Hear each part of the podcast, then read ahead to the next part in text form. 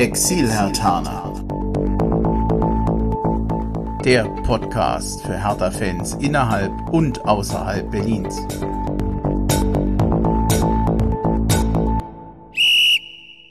Ja, hallo Hertha-Fans in Berlin, in Brandenburg und weiter weg. Also hallo Exil-Hertaner. Ich bin Bremchen und ich grüße euch zu einer neuen Folge des Exil-Hertaner Podcasts. Heute, wie immer, mit dem einmaligen Andreas Lorenz. Guten Morgen und Haohe. Ja, ich habe nicht ganz so dick aufgetragen wie das letzte Mal, aber ein bisschen was Nettes wollte ich schon sagen. danke, danke. Ja. Du kriegst gleich die erste doofe Frage um die Ohren, aber ich bin mir sicher, du weißt, wohin, in welche Richtung es geht. Kann man dich bei WeWave buchen? Andi, du bist sensationell. Ähm, Nein, kann, kann man nicht, ähm, wobei ich das Konzept ja, ja irgendwie, ähm, das gibt's ja, gibt's ja schon länger.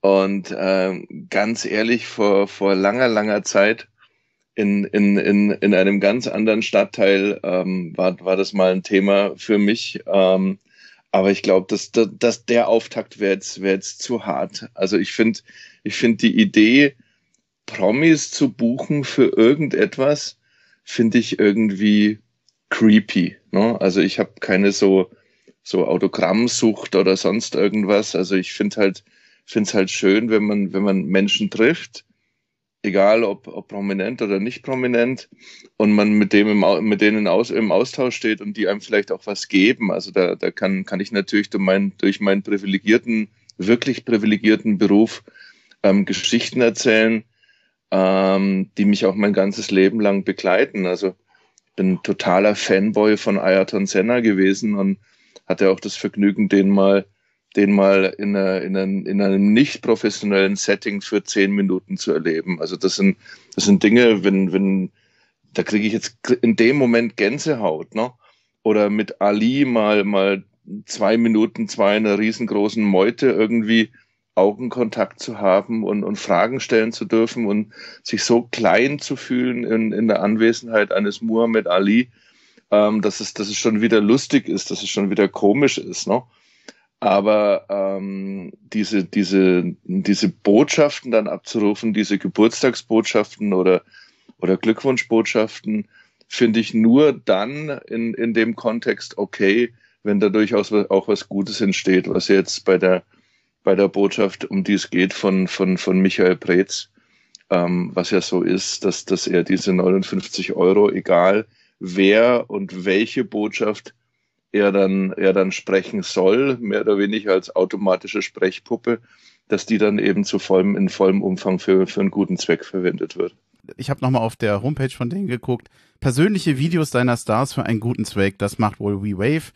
Und es gab offensichtlich Union-Fans, die hatten dort halt, wie soll ich sagen, Michael Preetz gebucht. Ich wusste gar nicht, dass der das macht. Ich sag jetzt mal ganz banal, der hat diesen Spaß für den guten Zweck mitgemacht. Das gefiel nicht allen. Ich finde es ein bisschen kleingeistig, sich darüber aufzuregen. Damit wäre der Punkt für mich eigentlich erledigt gewesen.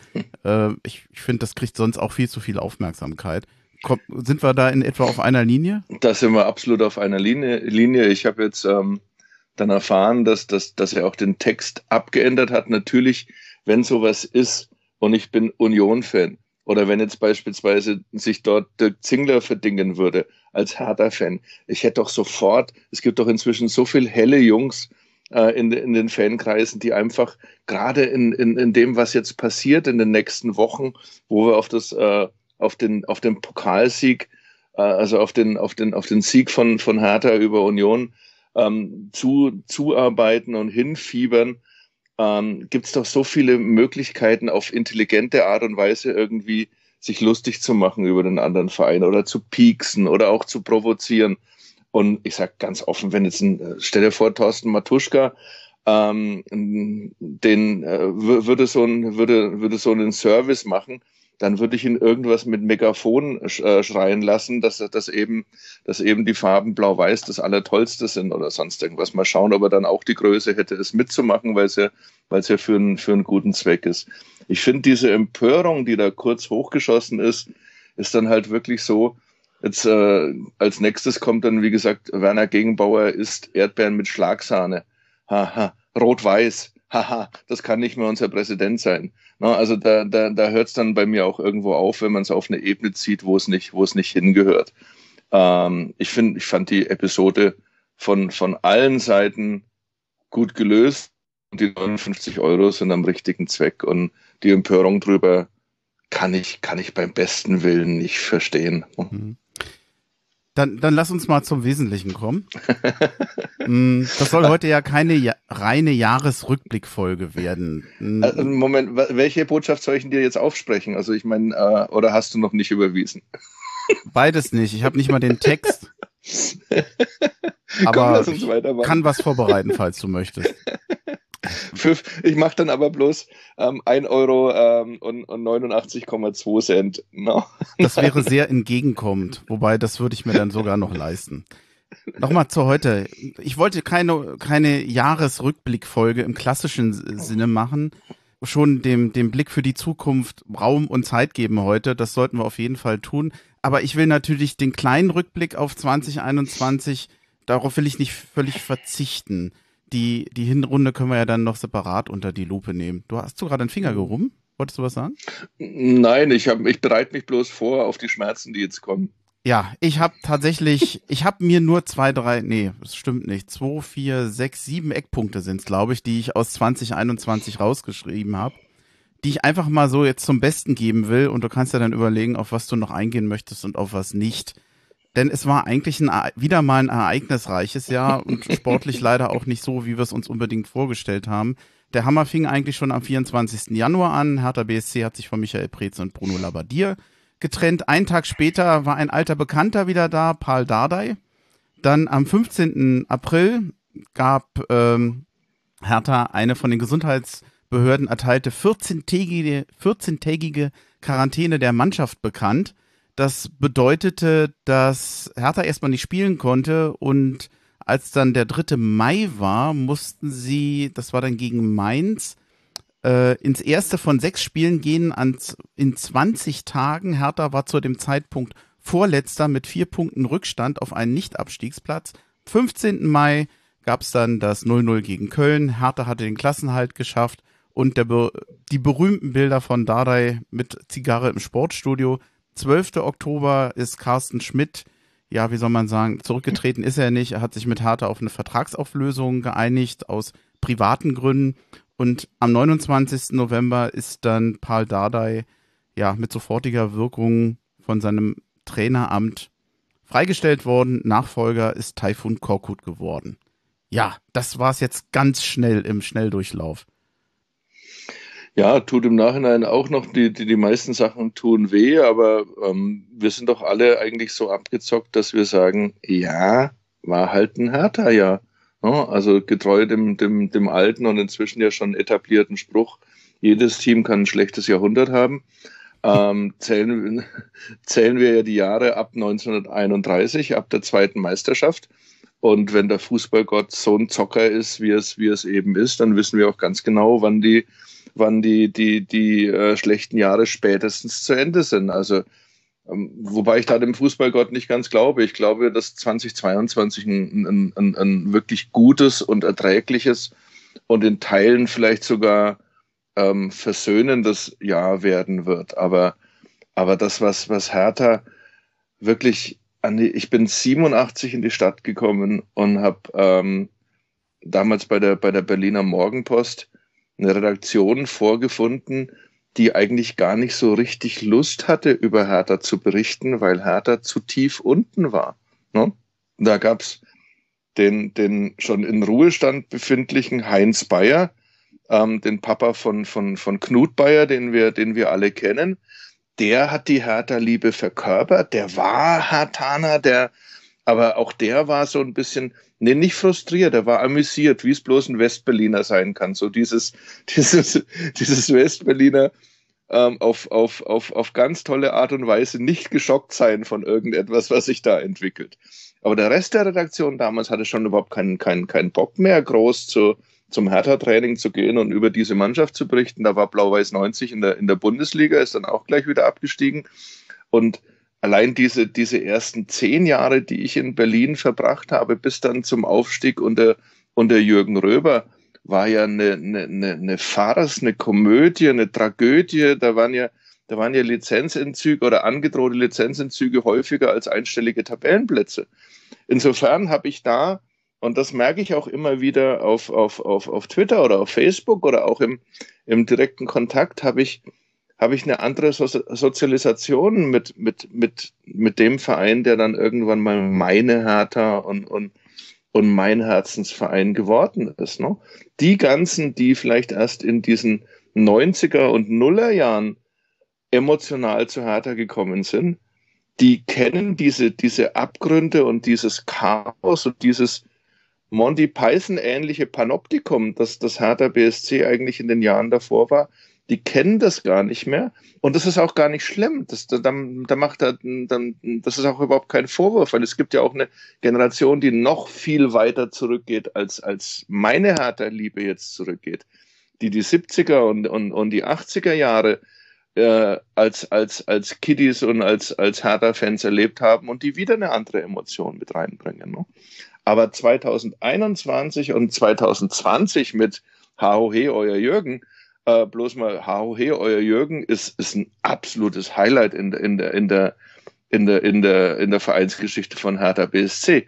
Also jemand, der per Facebook Live Video in den Sack haut, da sind wir, da sind wir, da sind wir Club Champion. Also äh, das, das passt, das, das ist schon, schon irre, was da passiert ist. Also was 2021 passiert ist und, und dann eben auch 20, 2021 ist so leid es uns tun mag und so oft wir dafür vielleicht auch gehänselt werden, ist typisch härter.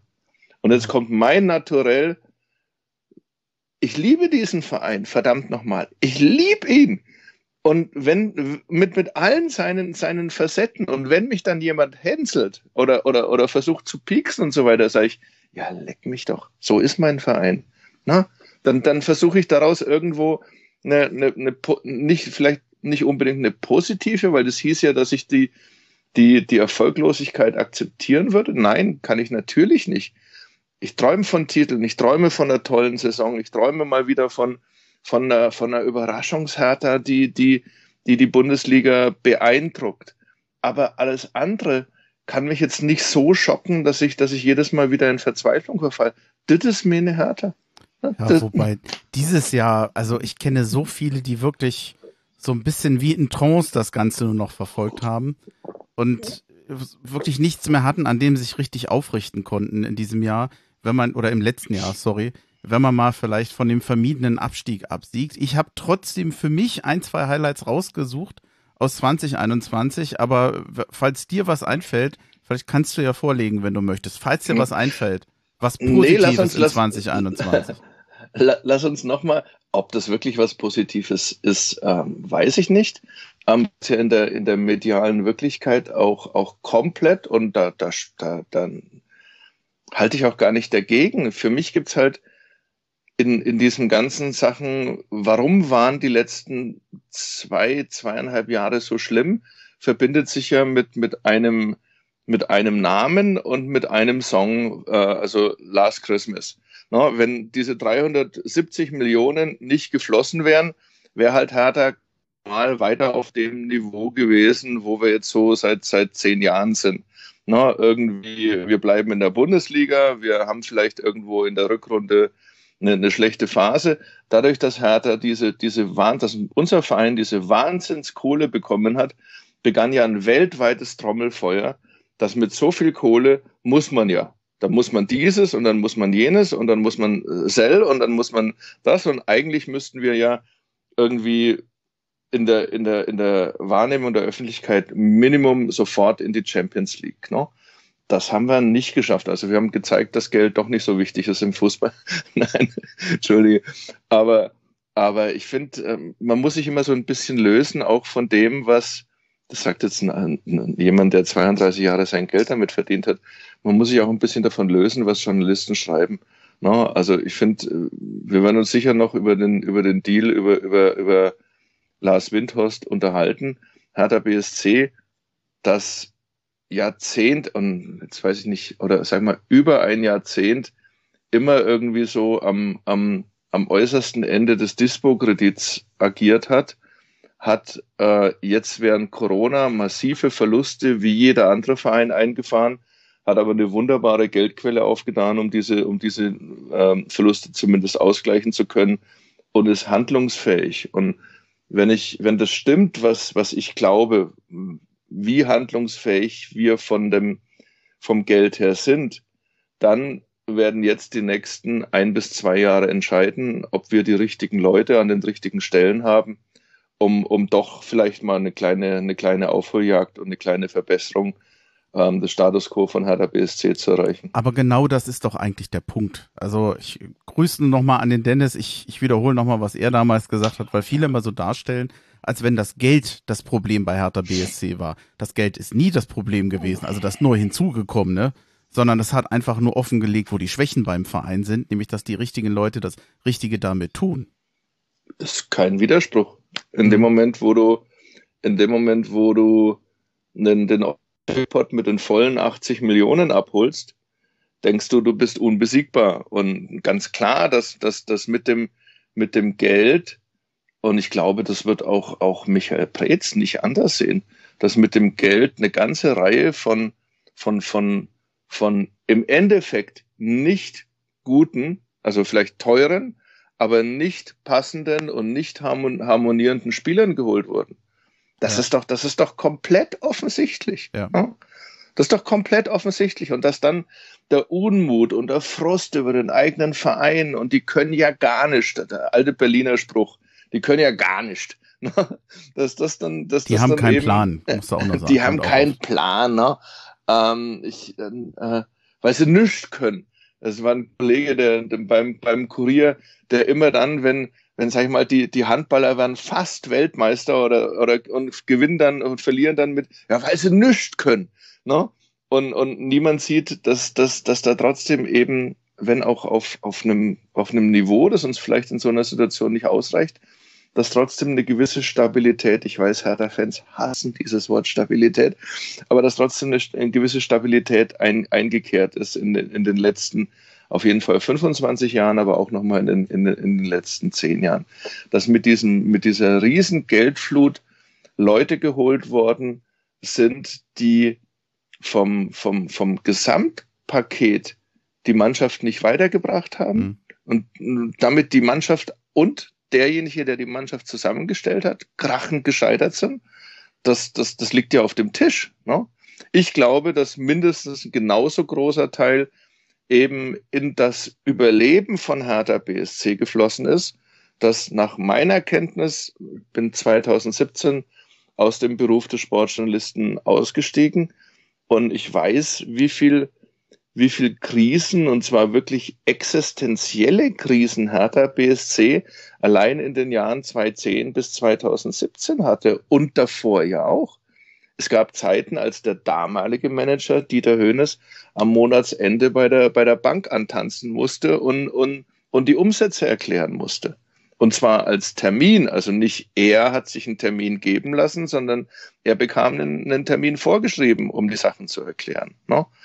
Und ähm, ich glaube, ich glaube, dass das, äh, wenn wir jetzt Michael Preetz zuschalten könnten, ähm, Vielleicht machen wir irgendwann mal einen Live-Podcast und, und, und, und, und, und schicken ihm vorher einen Tweet oder schicken ihm auf WeWave, schicken ihm auf WeWave einen Spruch, ähm, ja, Exil Hatana höre ich sehr, sehr gern und bei der nächsten Sendung, bla bla bla und so weiter, werde ich mich live einschalten. Mal schauen, ob er den Spruch dann, dann, dann raushaut über WeWave. Und er wird über die Tran über, über, über, über eine ganze Reihe von Transfers, ist mein Gefühl, wird er sagen, ja, das, das hat nicht hingehauen. Das hat echt nicht hingehauen. Ne? So, Punkt, hat nicht hingehauen. Einige dieser Spieler sind ganz gut verkauft worden.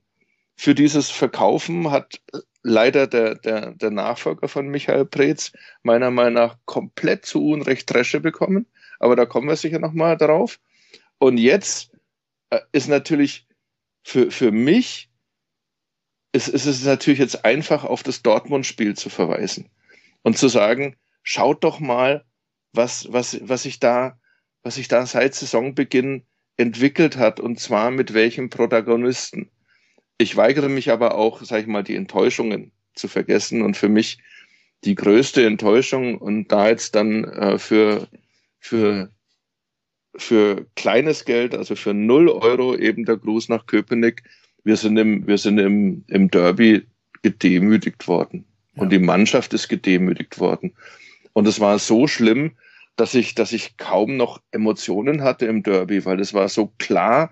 Gut, wir hatten die eine Chance, wo du, wo dann äh, auf Wahrheit oder wie, die, wie, diese, wie diese Sache da heißt, der VAR, wo er eingegriffen hat. Aber von der Leistung her, wenn du die beiden Mannschaften nebeneinander stellst, war das eine, eine Erwachsenenmannschaft gegen, gegen eine C-Jugend. Und das hat mir so wehgetan, nicht, nicht weil ich da einen, einen, einen Hass oder einen Groll auf Union habe, ganz im Gegenteil, ich bewundere, was die machen und, und sage, wow, jahrelange gute Arbeit aber für meine Mannschaft und ich, ich will Derbys gewinnen und ich will einen Platz Minimum vor Union und wenn es aufgrund des Torverhältnisses ist, ich will in der Tabelle vor dem ersten FC Union stehen und ich will die am 19. aus dem Pokal werfen und ich will das Rückspiel auch gewinnen. Das sind, das sind die Ziele, die man härter bei einem im, im, im, im, im zehnten Jahr des Umbruchs, die, man, die man sich als Hertha-Fan einfach setzt. Ich will, dass diese Mannschaft wichtige Spiele, du kannst nicht 34 Spiele auf demselben Niveau spielen. Das, das, das erwartet das aber kein, auch keiner. Nein, aber ich, ich erwarte von dieser Mannschaft, dass sie kapiert auch, welche Spiele wichtig sind, für meine und für unser aller Fanseele, wo du, wo du, wo du am nächsten, wo du am Montag eben nicht, und ich wohne in Kaiserslautern, aber was ich an, an, an Hänseleien abbekommen habe nach dem Derby, das will ich einfach nicht. Das will ich einfach nicht. Und da würde ich auch, würde ich auch sozusagen virtuell gerne in die Mannschaftskabine gehen und sagen, Jungs, das war scheiße und ihr habt dafür gesorgt, dass es mir tagelang dreckig ging. No? Kapiert ihr das? Spiel war doch nur stellvertretend für eine Wehrlosigkeit und für eine spielerische Malesse sozusagen, die Hertha halt hat in 2021, die sich ja durch die Saison zieht. Also durch die Hinrunde in größten Teilen und auch durch die Rückrunde der Vorsaison. Äh, du hast äh, enorme Niederlagen gegen München und Leipzig gehabt. Da kann man noch sagen, okay, das ist schon anderen passiert. Aber ich war in Hoffenheim, leider. Ich, auf, auf wem sage ich das? Ich, ich, ich war in Mainz und ja, das äh, war nicht schön. Das ist äh, für mich, um da mal aufzusetzen, war eigentlich 2021 das gesamte Jahr ein, ein sportlicher Tiefpunkt von, von Hertha BSC und diese Niederlagen waren besonders, besonders schmerzhaft. Aber, aber Andi, jetzt muss ich mal, muss ich mal zurück in meinen alten Beruf und muss dich interviewen. Und du, ich, oh Gott. Weißt du, du, du bist jetzt der Hertha-Fan, der, der mir, dem, dem Kurierreporter oder Morgenpostreporter meine beiden Stationen in, in, in, in, der, in der geilsten Stadt der Welt, äh, der mir über den Weg läuft und ich identifiziere dich als, als Hertha-Fan und, und, und ich stelle dir jetzt einfach mal die Frage, wie haben wir denn dann 21 Punkte geholt in der, in der Hinrunde? Wie? Erklär mir das mal. Erklär du mir das mal. Das ist eine schwere Frage. Also ich bin erstmal froh, dass sie sie geholt haben. Ja, ich, ich, wenn, ich, wenn ich jetzt könnte und nicht mit dem Kopfhörer verbunden wäre, würde ich hier hm. Polonaise tanzen. Wir haben, wir haben sie geholt mit einigen guten Verpflichtungen und mit einer extrem wankelmütigen Mannschaft, die an guten Tagen aber tatsächlich Punkte gemacht hat. Ja. Ich weiß nicht, ob das eine gute Erklärung ist, aber was ja. Besseres fällt mir nicht ein. Also dieser Sahnekeks am Schluss, also wir haben ja irgendwie die ganzen, ausnahmsweise mal die ganzen Kleinen besiegt, ne? Was ja lange Zeit sozusagen auch immer unserem, umgekehrt war. Fast. Immer, immer, immer, immer um, umgekehrt war. Be careful what you wish for. Ne? Und und dann kommt halt als, als Sahnekeks dieses, dieses, dieses Spiel gegen Dortmund obendrauf, wo du jetzt sagst, sag mal, sind wir in der, sind wir in der Playstation oder sind wir in der Simulation? Weil ja plötzlich alles das, von dem ich mir vorstelle, was Freddy Bobic mit der Mannschaft verändern wollte und warum auch letzten Endes der, der mir immer, immer noch emotional wehtuende Trainerwechsel von, von Paul Dardai auf, auf Teil von Korkut, warum der passiert ist, alles scheint jetzt einfach mal für 90 Minuten zu klicken. Leute, ich war der einzige Hertha-Gast in der Sportsbar 55 in Kaiserslautern. Äh, ein paar Stunden vorher hatte Kaiserslautern gespielt und ich glaube auch ganz gut und, und, und, und gewonnen. Ähm, und de deswegen war eine gute Stimmung. Aber eigentlich sitze ich dann da, alle sind schon äh, beim, bei, der, bei der Nachbesprechung, also bei der Hicks-Nachbesprechung, Schluck. Und, und dann versuche ich meine Hertha zu verfolgen. Ne? Und sitze da und ein paar Leute kennen mich. Und dann plötzlich gewinnen wir dieses Spiel. Und am Schluss standen da drei, vier Leute um mich herum und haben mitgebrüllt, dass endlich die Uhr abläuft und dass wir das Ding über die Zeit, Zeit bringen. Und, und das ist das Verrückte am Fußball, das, das Geile. Diese Emotion hat für mich unheimlich viel von dem Jahr 2021 wieder, wieder gut gemacht. Auch weil ich dann eben, sag ich mal, 2021 endet mit 21 Punkten. Ähm, irgendwo. Dieses Jahr ein Punkt mehr, oder was? ja, so jedes Jahr. ne? Und, und dies, diese Verrücktheit, dass du, dass du nach so einem komplett frustrierenden Jahr so eine Sahnekirsche oben drauf sitzt. Und wir können reden, was wir wollen. Es war nicht, weil, weil Dortmund jetzt so extrem schlecht war, sondern weil wir sie haben schlecht aussehen lassen. Weil jeder Einzelne in dieser Mannschaft seine Aufgabe, jetzt kommen, kommen Phrasenschwein pur, aber du hast gesehen, wie die, wie die als Mannschaft plötzlich harmonieren, was ja ein Spieltag vorher, du warst in Mainz, also herzliches Beileid, wenn du bei der, bei der äh, Bundesanstalt für Angestellte anrufst, gibt es ein Jahr Bonus bei der Rente. Solche Spiele habe ich ja mal irgendwann mal per Kommentar beantragt, dass man als Herr Taner. Das wäre früher, angemessen. Ja, als Herr Taner musst du eigentlich früher in Rente gehen dürfen. Was, was, was, du, was du erlitten hast, vor allem auch ähm, am Arbeitsplatz erlitten hast, das muss irgendwo als besondere Belastung, muss das mit, mit, mit anerkannt werden. Tageweise, wochenweise, monatsweise. Ne? Äh, Hoffenheim war, war für mich das Spiel. Ne? Ist halt für mich das Auswärtsspiel, das am einfachsten zu erreichen war. Mainz war unter der Woche ging, ging, ging leider nicht ähm, durch, durch meinen Job. Aber Hoffenheim war ja auch so ein Totaldesaster der, der spielerischen Art. Ne? Ich muss dich mal kurz einfangen, weil ich ganz gerne diesen, diesen, diesen Blickpunkt auf 2021 äh, abschließen würde und ich würde gerne. zumindest zwei, drei Punkte noch nennen. Wir kommen ja zur, zur Hinrunde gleich zurück äh, weil ich habe es mir aufgeschrieben und ich fände es einfach zu schade, wenn man mal zurückguckt, es nicht zu erwähnen. 9. Mai ist eigentlich kein besonderer Tag für Hertha gewesen. Ich glaube, es war ein 0-0 gegen Bielefeld, aber es hat uns ein ikonisches Bild geschenkt. Ingo Schiller äh, Fahne schwenkend ganz allein im Olympiastadion. Ich mag das Foto heute noch. Ich wollte es einfach mal erwähnen, weil ich das so, so schön fand. War das wirklich bei, bei, dem, bei einem Unentschieden? Ich, dachte, ich meine ja. Also nach dem, was ich gelesen habe, bin ich immer auf das Bielefeld-Spiel gekommen.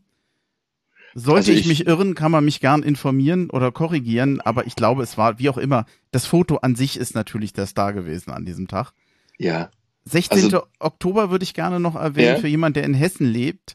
Ich war zum ersten Mal nach zwei Jahren wieder mal im Stadion. Das ist ja für viele auch was Besonderes gewesen man konnte ja Corona-bedingt lange nicht oder nur immer bedingt oder eingeschränkt oder nicht jeder. Und dann noch auswärts äh, zu gewinnen, war für mich in einem richtig guten Spiel, was die Hertha gemacht hat, wirklich ein schöner Tag. Und was ich nicht vergessen will, ein Gunkam gegen Gelsenkirchen, der Auswärtssieg, 1 zu 2.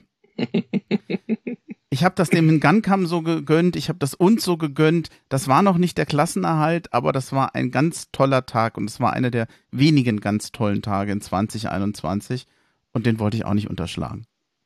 So, sorry.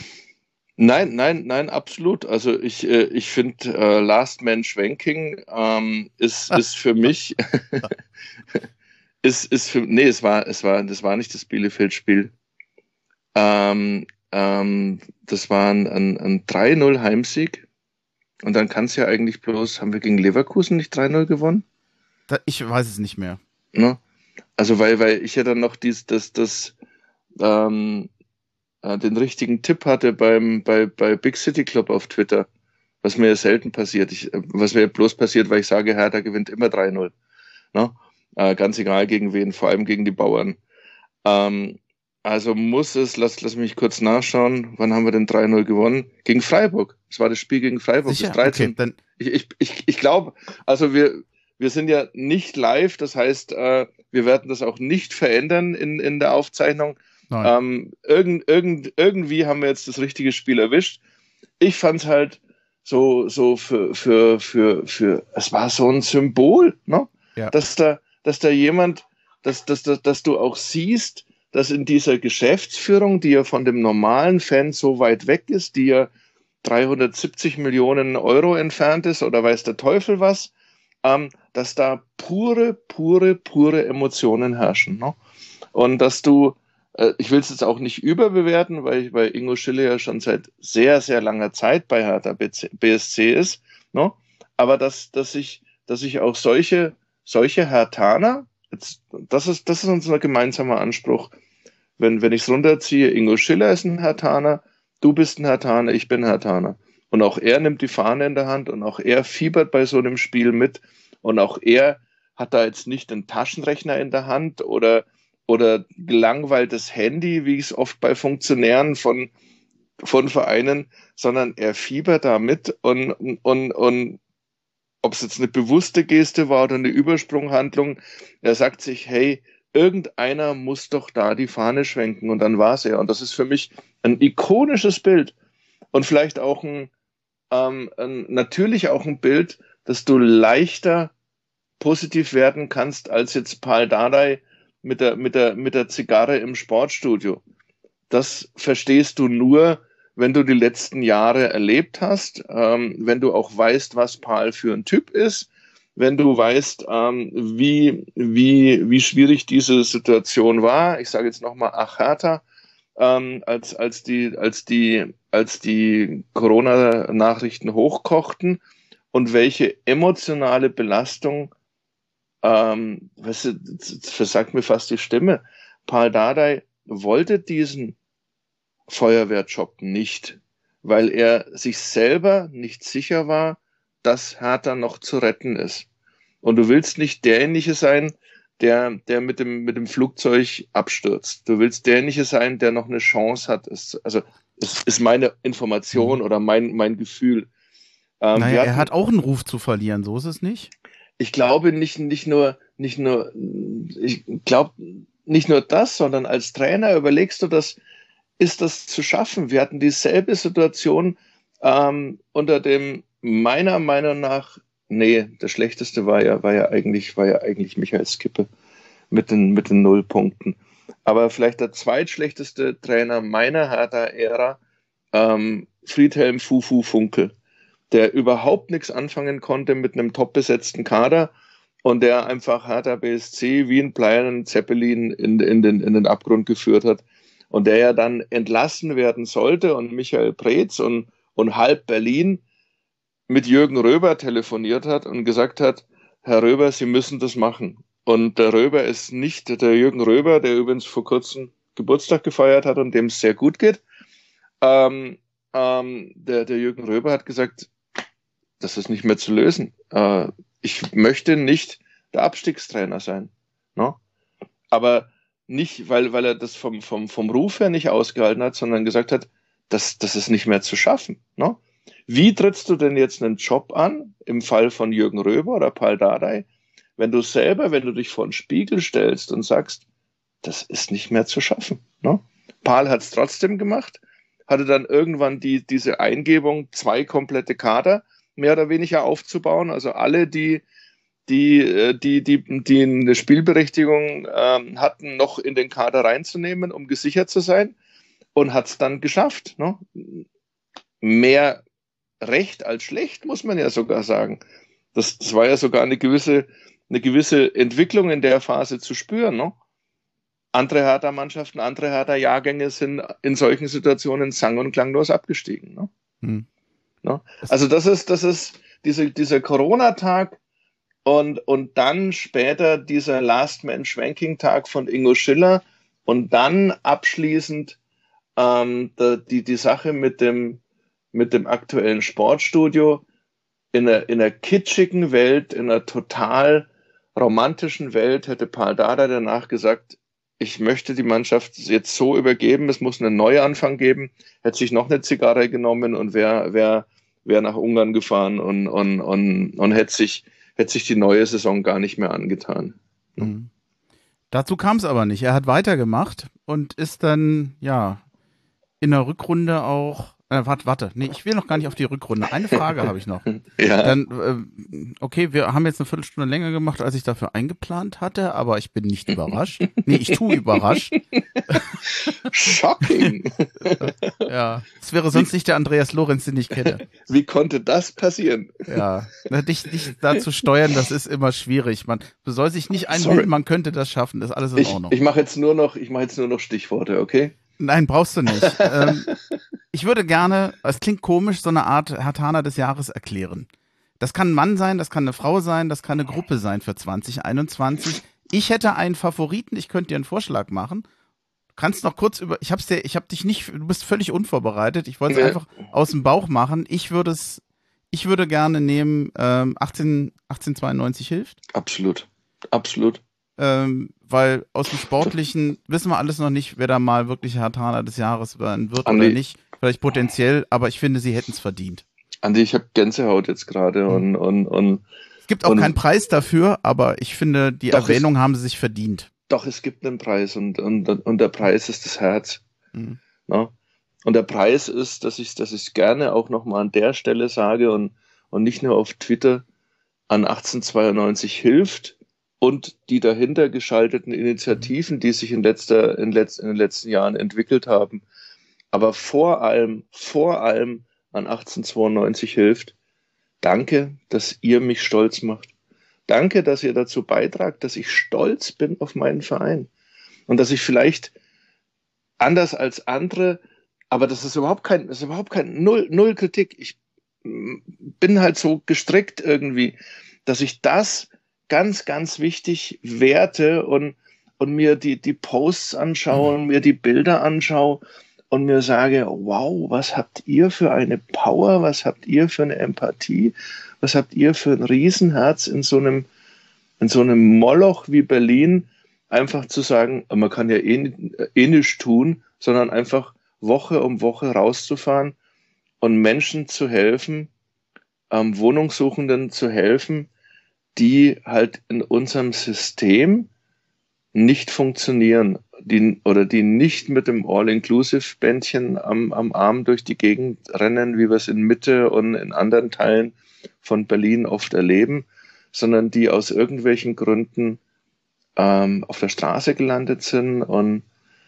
und, und, und einfach Hilfe brauchen oder zumindest bloß Zuspruch oder zumindest bloß eine Anlaufstelle brauchen. Und 1892 hilft, ist, ist für mich, ist für mich längst ein, ein, ein, ein, ein, fehlen die Worte, ist, ist ein großer Teil meiner emotionalen Hertha-Welt. Und es wäre auch so, wenn die Mannschaft erfolgreicher spielen würde. Das wäre auch so, wenn das Geld besser investiert worden wäre. Das sage ich ganz offen, weil ähm, 1892 hilft es halt immer da. Genauso wie die Farben von, von Hertha immer da sind, genauso wie die Gesänge oder wie die Ostkurve in guten Zeiten immer da ist, genauso wie die Freundschaft unter Herthanern weltweit äh, ähm, immer da ist, ist 1892, ist, ist, hat sich etabliert, zieht es durch. Und, und das Einzige, das ich bedauere, ist, dass ich es noch nicht geschafft habe, bei einem Berlin-Besuch einfach mal zu fragen, darf ich mal helfen oder kann, kann, kann man irgendwas tun oder sonst irgendwas, aber der Tag wird auch noch kommen. Aber, aber da, ich gebe dir, ich geb dir zu, zu 1892 Prozent recht, dass, dass die Mädels und Jungs ähm, die Hatane des Jahres sind. Dann kriegen die sozusagen unser blaues Herz. Absolut, absolut. Danke. Da nicht für. Mm, Ich habe hier so schön geschrieben, wie zufrieden bist du mit der Hinrunde? Du hast eigentlich schon sehr viel dazu gesagt. Ich brauche die Frage jetzt nicht unbedingt wiederholen. Vielleicht können wir es ja doch mal ein bisschen fester machen. Es war der erste Sommer, unter dem sozusagen Freddy Bobic in Anführungsstrichen alleine verantwortlich für die Spielertransfers war.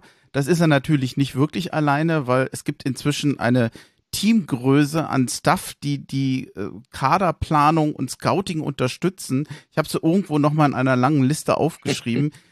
Die kenne ich gar nicht alle. Ich weiß gar nicht im Detail, was die machen. Dirk Duffner wahrscheinlich als Kaderplaner noch der prominenteste Name. Pablo Mhm. Diam für die, für die Akademie. Haben die deines Erachtens, der äh, Babakar äh, Warne heißt er, glaube ich, ist, glaube ich, auch noch Chef-Scout. Mhm. Den sollte man vielleicht auch noch erwähnen. Haben die deines Erachtens eine gute Arbeit gemacht? Denn eigentlich sind wir ja sportlich nicht wirklich zufrieden. Und noch ein zweiter Satz noch, dann kannst du loslegen. Das Ganze lief ja alles mal unter diesem Tenor Mentalität vor Qualität. Noch eine gemeinere Frage. Haben wir davon schon sehr viel gesehen? Naja, also ähm, die, die einzig faire Antwort wäre, es ist noch viel zu früh, um es endgültig zu beurteilen. Ähm, die, die nüchterne technokratische Antwort wäre, wenn du einen Freddy Bobic holst, weißt du, dass er so arbeitet. Und äh, jeder, der sich während der Anbahnung dieser, dieser Zusammenarbeit vorher oder nachher auch mal in Frankfurt erkundigt hat oder, oder ein bisschen nachgehakt hat, weiß, dass, äh, weiß, weiß eine ganze Reihe von Dingen. Erstens, Freddy Bobic ist kompromisslos hart in seinen Entscheidungen. Zweitens, er hat überhaupt kein Problem, den Abzug zu ziehen, wenn er von, von irgendeiner Entscheidung ähm, überzeugt ist. Siehe Dardai. Siehe einige Sachen, auch die Verkäufe, die er, die er insgesamt vielleicht gar nicht so den, den hundertprozentigen Sinn gemacht haben im ersten Transfers, äh, Transferfenster, um es jetzt für die Hertha-Fans diplomatisch auszudrücken, weil wir kennen ja, wir haben keine Flügelstürmer, wir haben da niemand, wir haben dort niemand, wir haben hier niemand, äh, Katastrophe, ähm, wir steigen ab. No? Klar musst du wieder die, Mentali die Mentalität nach drei Niederlagen sehen, das heißt, wir haben ja eigentlich diese 21 Punkte aus 14, ne, aus 15 Spielen, ne, aus 14 Spielen geholt. 21 Punkte aus 14 Spielen, weil die ersten drei vor, vor Ende der Transferfrist haben wir alle vergeigt. Ne? Wir sind ja mit null mhm. Punkten, standen ja mit null Punkten dort hinten. Ne? Ähm, ich versuche es nochmal zu erklären und ich maße mir überhaupt nicht an, jetzt einen, einen, einen Freddy Bobic in seiner Gänze zu verstehen. Aber ich glaube, dass er nach einer Bestandsaufnahme bei Hertha seiner Bestandsaufnahme. Ne? Da kommt ein neuer Chef. Ich habe es zweimal erlebt äh, in, in, in, meiner, in meiner Laufbahn. Nein, dreimal. Einmal bin ich gescheitert. Ähm, ähm, da kommt ein neuer Chef und der macht doch eine, eine, eine Blitzanalyse. Mit wem kannst du arbeiten? Wen kannst du eventuell entwickeln? Und, und bei wem siehst du ganz deutlich, der hemmt das Ganze? Der, der, im Profifußball ist es ja einfach, da kannst du sagen, der hemmt den ganzen Betrieb, den, den sortiere ich aus. Ne? Oder bei dem schaue ich mal, ob er sich wandeln, ob er mitgeht mit, mit, mit meiner Taktzahl. Ansonsten muss er leider auch weg und so weiter und so weiter. Ne? Aber was, was für mich dieser, dieser August, dieser Transfer August von, von Freddy Bobic war und wo ich felsenfest überzeugt bin, dass es eine Beurteilung gespielt hat, dass Freddy den Kader bewertet hat und gesagt hat, wir haben hier zu viel Primadonnen und zu viel Leute, die, die einfach nicht, egal auf welchen Trainer, nicht auf den Trainer hören, sondern trotz ihrer, ihrer Klasse ihren, ihren eigenen Song spielen.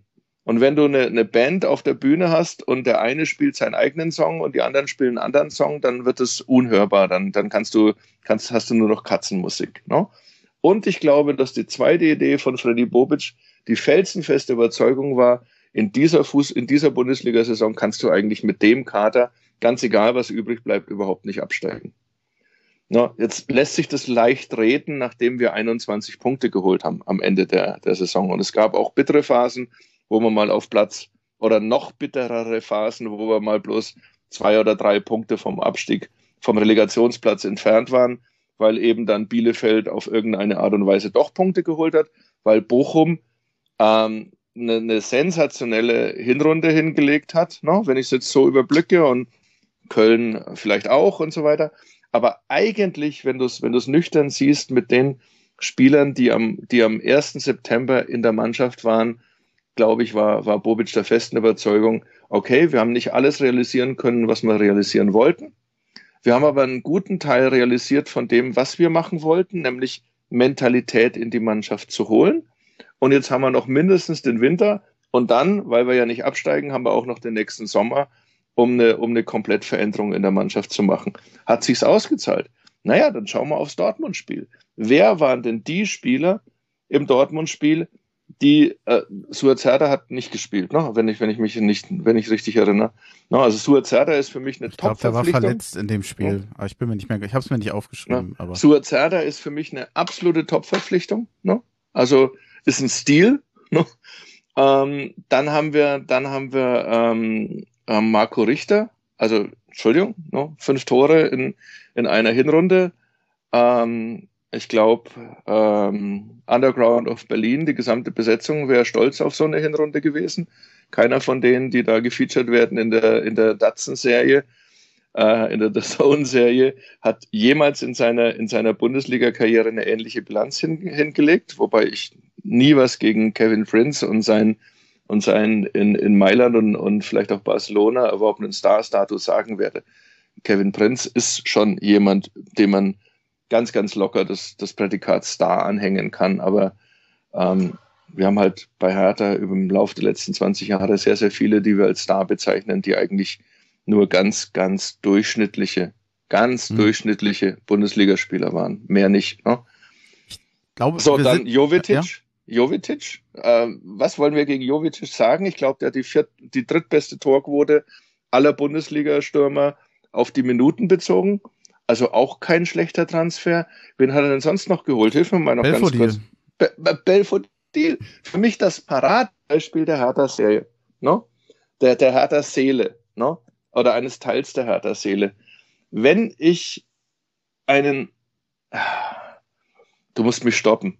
Ähm, ich hole einen Manager, dem ich das einen Wiederaufbau oder eine, eine Neuentwicklung von Hertha BSC zutraue. Das war der Status quo.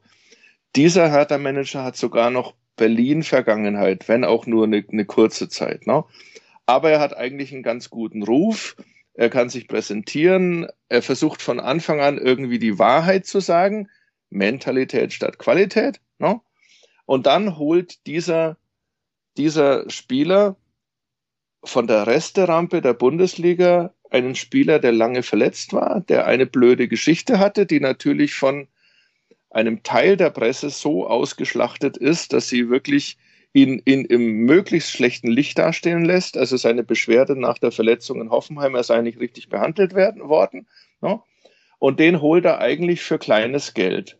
Mhm. Und, dann, und dann kriegt dieser Spieler null, null Credit von den Fans. Null sondern eigentlich nach der ersten oder zweiten schlechten, schlechten Leistung ist er ein Fehleinkauf. Das, finde ich, das ich wirklich schade. Weil wer sich mit der, wer sich dann mal hinsetzt und sich mit der Karriere von Belfodil ein bisschen beschäftigt und nur einmal ein Highlight-Video oder an, an, an, an die, die guten Szenen aus einer guten Szene, aus, aus einer guten Saison in Hoffenheim versucht, sich, sich, sich einzuverleiben. Und das können wir doch inzwischen alle. Jeder von uns hat YouTube na, jeder von uns kann es machen. Dann siehst du, was Freddy Bobic in Belfodil gesehen hat und wo er ihn wieder hinbringen will. Eine, eine Sturmkante, die den Ball verteidigen kann und die komischerweise auch weiß, wo die Kiste steht. No? Und dann hattest du meiner Meinung nach eine ganze Reihe von Spielern, wo es immer wieder angedeutet hat, wo es aber nicht funktioniert hat, wo auch ganz zu Recht eine 4 oder eine 4,5 als Note bekommt. Und jetzt plötzlich am Ende der, der Hinrunde ist er da. Ja, wenn, wenn, wenn, ich, wenn ich einem neuen Spieler, der an einem anderen Ort schon mal Erfolg hatte, nicht wenigstens eine Spielrunde, eine Hinserie Zeit gebe, um zu zeigen, was er kann, dann, dann verstehe ich die Welt nicht mehr. Oder andersrum noch. Ich habe auch zu denen gehört, die ihm das nicht zugetraut haben, muss ich dazu sagen. Also ähm, ich war auch skeptisch, weil für mich war das schon eine Risikoverpflichtung. Mhm. Sowas, für mich kann sowas klappen, dass ja. er wieder zur alten Leistung kommt oder zum alten Leistungsniveau. Es kann aber auch nicht funktionieren. Ich muss zugeben, ich war da auch sehr skeptisch. Ich war auch bei Korkut na, skeptisch, aber da kommen wir gleich noch zu. Da, da kommen wir noch dazu. Aber Andi, ich stelle dir jetzt eine Frage, wie gesagt, auch, auch eine böse Frage. Ne? Warum hatten Piontek tausendmal mehr Kredit bei uns Fans. Ich nehme jetzt die Fans in Toto. Mhm. Warum hat ein Christoph Piontek tausendmal mehr Kredit als ein Ishak Belfodil? Weil er Piff, Paff, Puff, Piff, Paff, Puff macht? Nee, nee, nee, sind, nee, sind, no? Ich glaube, das ist einfach die, du hast eine andere Erwartungshaltung an den gehabt. Da kommt jemand, der für viel Geld verpflichtet wird. Das siehst du dann als Leistungsversprechen. Ja. Denkst, der, der kann das, der kommt, der ist noch jung und der, der hilft uns weiter. Und du gibst ihm noch Zeit, weil du immer noch hoffst, dass der explodiert. Und Belfodil kam halt aus dem Nix. Der hatte jetzt keine, keine kurzfristige Geschichte, wo du sagst, ja, ja, der hat auch in der letzten Saison noch so viel äh, gepunktet und dann hast du halt wenig Erwartung. Das hast mhm. du ja das gleiche im Grün bei Korkut gehabt. Und ich war da nicht anders. Du siehst ja immer, irgendjemand bringt eine gewisse Vita mit und du denkst dann, ja, der, der kommt gerade erfolgreich von der letzten Station und dann erwartest du oder dann denkst du erstmal, naja, okay, vielleicht geht das ja so weiter. Und bei Korkut, ich, ich war auch skeptisch. Wirst, kannst, kannst du auch du, kritisieren, weil nee. ich einfach eine Vita hatte, wo ich sagte, okay, der war jetzt seit drei Jahren nicht mehr Trainer, der war äh, ja oftmals immer kurzfristig erfolgreich, aber langfristig nicht so gefühlt. Und ja, mehr Informationen hast du das nicht und dann ist das schon die Basis für deine Meinung. Also ich war da auch eher einfach gestrickt, muss ich sagen. Also da, da, da, da gebe ich, gebe ich ganz offen zu, die Verpflichtung von Teil von Korkut ähm, im, im ersten Moment zu verstehen, ist ja für, ein, für einen Fan und jetzt auch für einen Exil-Hertaner wie mich, ist, ist ja nicht möglich. Ne? Also wenn du, wenn du äh, sie macht ja nur Sinn, nur Sinn aus dem Parameter, den wir vor, vor 20 Minuten besprochen haben. Freddy Bobic hat seine Mannschaft und hat die Leute, an die er glaubt. Und wann immer er ein Defizit in, seiner, in seinem aktuellen Umfeld sieht, holt er sich jemand, von dem er weiß, dass er mit dem gut zusammengearbeitet hat. Ne? Das ist, ob wir es mögen oder nicht, ähm, nicht nur im Fußball, ein Markenzeichen erfolgreicher Sanierer und erfolgreicher Manager. Dass die nicht alleine kommen, sondern dass die ihre Spezialisten mitbringen. Ganz egal, ob du einen, einen Konzern ähm, ähm, sanierst oder ein Restaurant auf Vordermann bringst und so weiter. Du, machst ja, du weißt ja, worauf du dich einlässt. Genau, das ist ja der genau, Vorteil. Genau, Deswegen genau. machst du das ja nur. Das wird genau. immer so gern als Klüngel bezeichnet, aber das muss bei weitem nicht so negativ nee. sein. Im Endeffekt steht Freddy Bobic mit seiner Lebensleistung auf dem Prüfstand. Wenn er bei Hertha scheitert, wenn er hier krachend scheitert, ist alles, was er in, in, in Frankfurt erreicht hat, eigentlich schon wieder unter dem Trümmerhaufen. Also wird es auf seine eigene Art durchziehen. Und diese eigene Art hat er, und das ist halt nochmal, ich, ich kann es nicht oft genug sagen, die hat er von Anfang an artikuliert. Er hat gesagt, das allererste, was wir machen müssen, ist die Mentalität der Mannschaft zu ändern. Und dann hat er Leute verkauft, die für uns alle ganz offensichtlich ein Problem mit der richtigen Fußballer-Profi-Mentalität über 90 Minuten jeden einzelnen Spieltag hatten. Die haben mal tolle Spiele hingelegt, wie Matthäus Kunja. Die haben sogar sensationelle Spiele hingelegt. Die haben grandiose Tore geschossen, manchmal wie Luke Bacchio. Aber wenn du von außen drauf schaust und nix jetzt gegen die beiden Spieler, die vielleicht auch nochmal eine neue Chance, ein neues Umfeld, einen, einen, einen, einen neuen, neuen Trainer, einen neuen Anspruch brauchen, die, die, die, die absolute Klasse haben. Ich halte Kunja wirklich für, für einen Weltklasse-Spieler, wenn er ein Umfeld findet, das ihn zum Funktionieren bringt. Und funktionieren, das sehen wir an den ganz Großen, heißt nicht mal ein Spiel oder mal ein Turnier oder mal eine Saison, sondern funktionieren heißt jeden fucking Samstag an die absolute Leistungsgrenze, an die absolute persönliche Grenze zu gehen. Und nicht, wenn ein Pässchen nicht für mich auf mein Zuckerfuß gespielt wird, die Schultern und den Kopf hängen lassen und erstmal fünf Minuten oder, oder fünf Sekunden Pause machen und dann mal langsam nach hinten schauen, ob die eigene Mannschaft deine Hilfe braucht. Das ist nicht mehr zeitgemäß. Da kannst du kosten so viel, wie du willst. Äh, da brauchen wir jetzt nicht auf Cristiano Ronaldo schauen, der, der, der mehr Tore in der 90. Minute schießt als vermutlich jeder andere Fußballer auf der Welt. Es ist einfach Jobbeschreibung, dass du 90 Minuten deine Leistung Vollgas gibst. Punkt. Haben sie nicht gemacht hat Freddy Bobic erkannt, hat gesagt, jetzt kriegen wir Geld. Atletico Madrid, äh, sonst irgendwas, hat sie, hat sie einfach terminiert, sage ich jetzt mal, um das Wort Terminator mal, mal, mal zu verwenden. Aber er hat es uns vorher gesagt. Er hat gesagt, dass das sein Ziel ist. Also wo, wo, was hätte er denn anders machen sollen? Ich finde sowieso, dass er extrem ehrlich, direkt, Wahnsinn, oder? sehr fordernd. Ich Ja. kann mich nicht also erinnern, dass wir schon mal einen Manager haben, der in der Deutlichkeit formuliert hat, was er von den Spielern und von den Mitarbeitern im Verein erwartet. Ich kann auch in dem Kontext wirklich nur noch mal empfehlen, das Interview von ihm, was er der Lena gegeben hat bei Hertha TV und beim Hauptstadtderby. Das war, wie ich finde, erstaunlich offen, ungewöhnlich offen. Äh, vielleicht hat er sich das ein oder andere trotzdem noch verkniffen, wo, wo er hätte mehr sagen können. Bin ich aber sicher. in Relation eine ganz andere Ambitionen als unter Michael Preetz. Wann hat der jemals so gesprochen? Kann ich mich nicht dran erinnern. Ganz anderes Auftreten. Das ist jetzt kein Preetz-Bashing, aber äh, in der Deutlichkeit kann ich mich nicht dran erinnern. Gut, es sind, es sind halt komplett unterschiedliche Charaktere. Ja. Ein, ein, ein Michael Preetz, und ich glaube, da darf ich mir ein Urteil erlauben, hat dieselbe Leidenschaft, aber einen ganz anderen Charakter. Ne? Also das, das gibt so viele Punkte, wo, wo du wirklich auch bei, bei, bei, bei Preetz gemerkt hast, dass, dass dieses Feuer ganz genauso lodert, dass er aber allein von seiner Vita her ein, ein ganz anderer, ein ganz, gehen wir es doch mal durch jemand, den, der, der, der 80 Prozent seiner Fußballkarriere dem niemand den Bundesligaspieler zugetraut hat, geschweige denn den Nationalspieler zugetraut hat, ne? der immer kämpfen musste, der immer an dieser, dieser Grenze war zwischen, zwischen super zwei, also der sozusagen der Terotte oder, oder, oder es gibt ja, gibt ja eine, schießt in der zweiten Liga Tore, kommt in die Bundesliga und scheitert. Ich habe die Geschichte, glaube ich, hier in dem Podcast schon mal erzählt. Mein erstes Mhm. Interview mit, mit Michael Breetz. Wäre deswegen beinahe vor die Wand gegangen. Ne? Und, ähm, und dann trotzdem halt im, im, in, in, im, im späten Teil seiner Karriere, sind wir gerade bei dem Punkt, die idealen Umstände findet und plötzlich Torschützenkönig der, der, der Fußball-Bundesliga wird und, und eine Berufung in die, in die Nationalmannschaft. Und jetzt kannst du wieder sagen, die schlechteste deutsche Fußballnationalmannschaft meiner Erinnerung unter Erich Ribbeck. Sage ich Also, nicht. ne? Aber er hat sich, er hat sich, er, er hat dort, er hat ja, hat, Niki Lauda sagt, hat, er- hat er immer gesagt über, über, über Formel-1-Fahrer, die was konnten, hat gesagt, das ist kein Nasenbohrer. Also Michael Breetz war als Sportler, als Stürmer definitiv kein Nasenbohrer.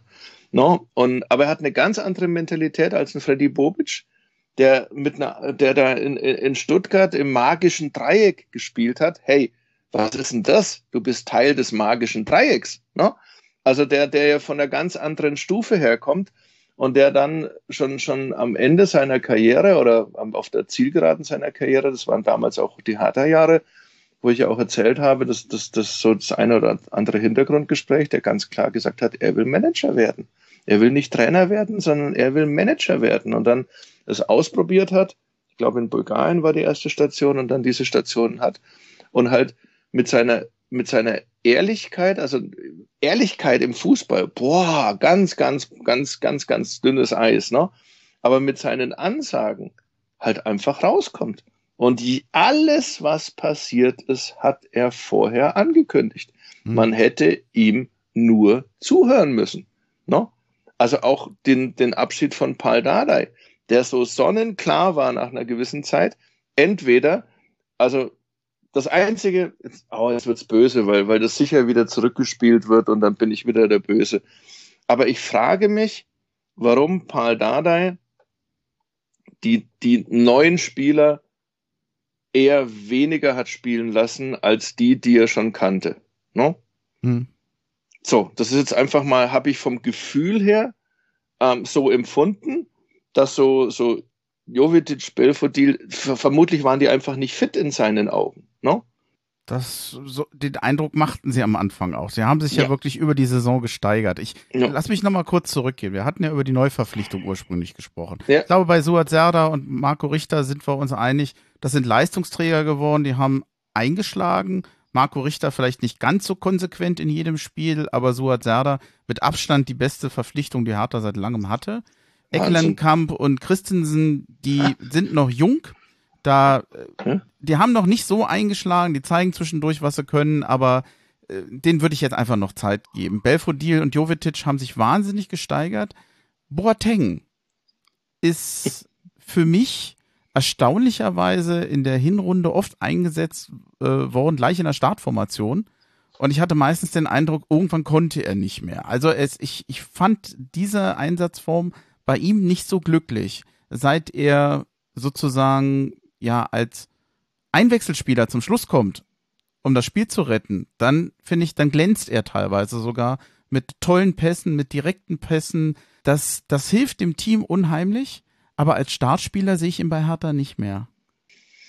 Ach, Andi, wenn, wenn du ähm, Kevin Prince Boateng ist doch auch so eine Sache, da kannst du eigentlich gar nicht mit, mit, mit Fakten operieren, sondern bloß mit dem Herz. Ne? Wenn er wirklich dieser, und ich rede es mir inzwischen ein, wenn er wirklich dieser Anführertyp ist, zu dem eben dann bam, bam, bam, bam, die ganze Maschinerie äh, vom, vom, vom, vom Lügenturm und, und, und ähnliches äh, gemacht hat, wenn er das ist, dann, dann ist es nach wie vor eine gute Verpflichtung, ne? dass er körperliche Probleme haben wird. Also wenn du, wenn du alle 40.000 Mitglieder befragst, dann wirst du 41.000 Stimmen bekommen. Ja, das wird kritisch körperlich von, von, einfach von, sein, von seiner Physis her, ob, ob er wirklich eine Saison, Saison durchspielen kann. Ne?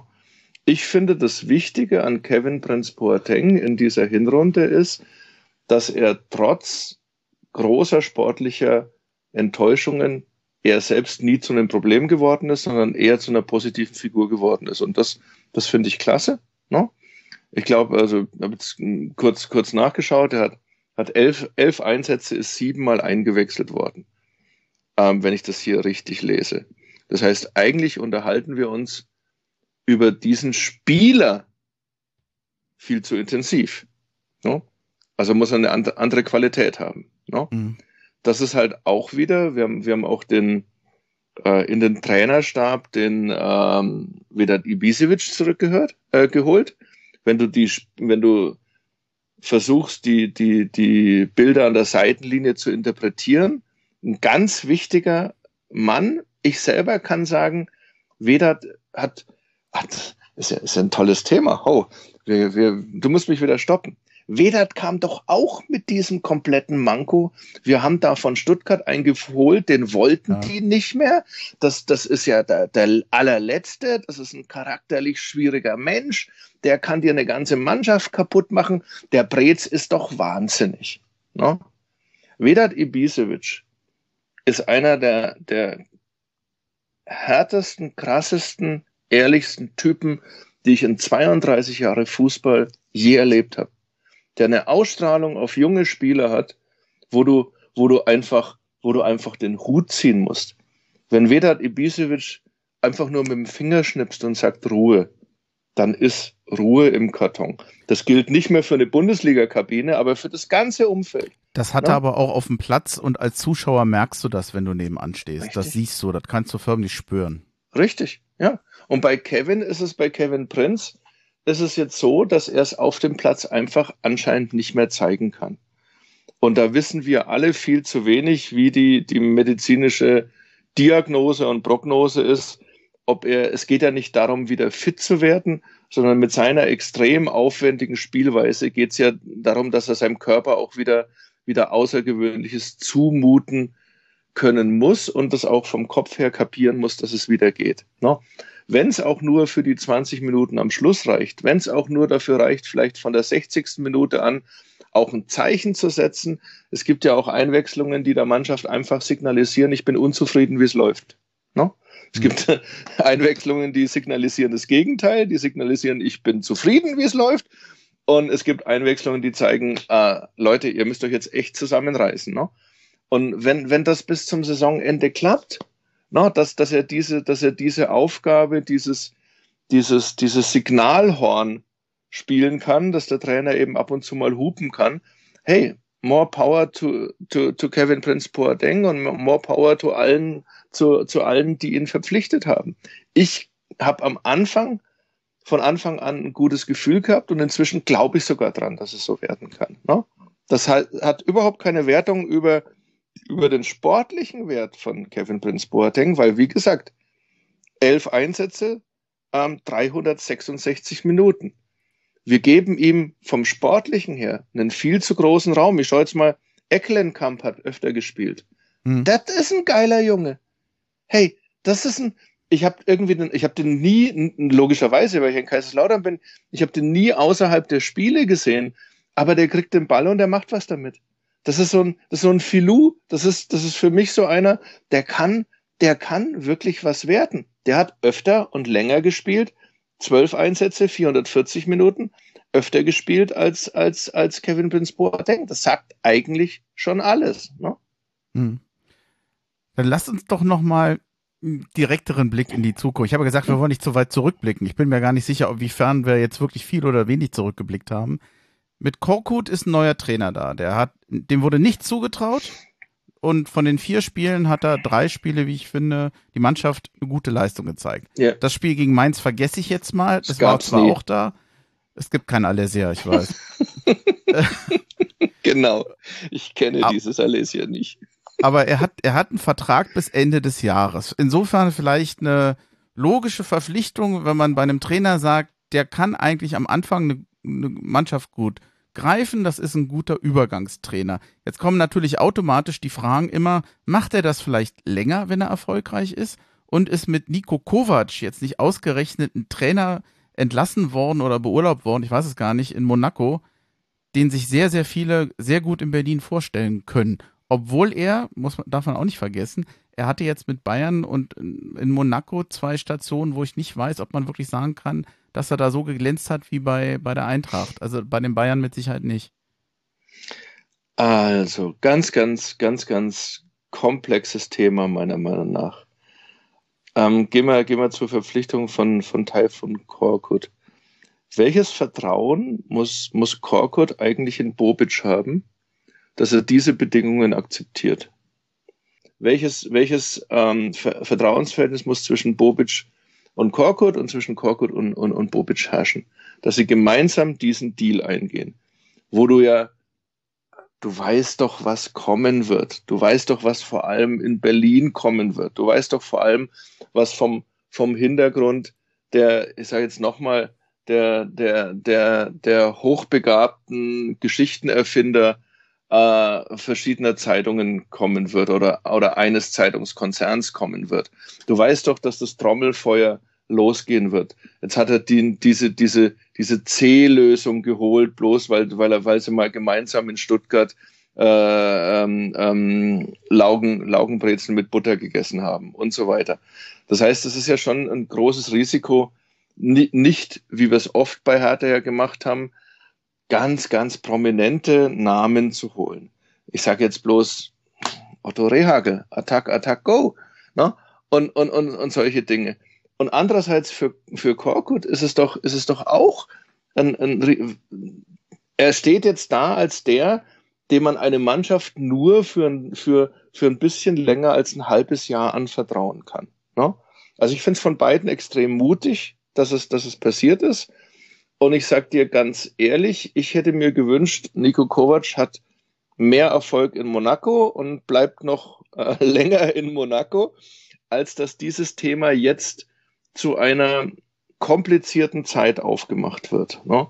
Was ich von, von Nico Kovac halte, da, darüber können wir, können wir gerne reden. Das ist für mich auch, auch einer dieser, dieser Leuchttürme meiner Journalistenkarriere. Ein, ein, ein, ein absoluter super Typ, ein ziemlich kompromissloser Typ, der, der halt auch mit seinem, seinem Bruder als, als Co-Trainer da, da eine Einheit bildet, der in Bayern ja Bayern scheiterst du dann, wenn du nicht, wenn du die Champions League nicht gewinnst, aber die haben sie, ne?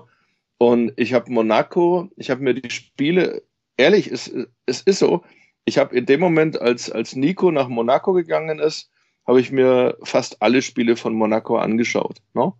Und wir haben halt in, in Frankreich ein Problem, ähm, dass du mit PSG wirklich einen so überstrahlenden, ich glaube, die haben jetzt 13 Punkte Vorsprung zum, zum Winter. Ne? Und dass er eigentlich in dieser ersten Saison ähm, fand ich das absolut gut. Das war jetzt kein begeisternder Fußball, den ich gesehen habe. Aber er hat mit Kevin Volland da, da jemanden geholt, der ab und zu die Kiste getroffen hat und solche Sachen. Und dann scheitert er auf, auf, auf peinliche Weise in der Champions League Qualifikation. Und ich glaube, das war der Bruch. Ne? Hm.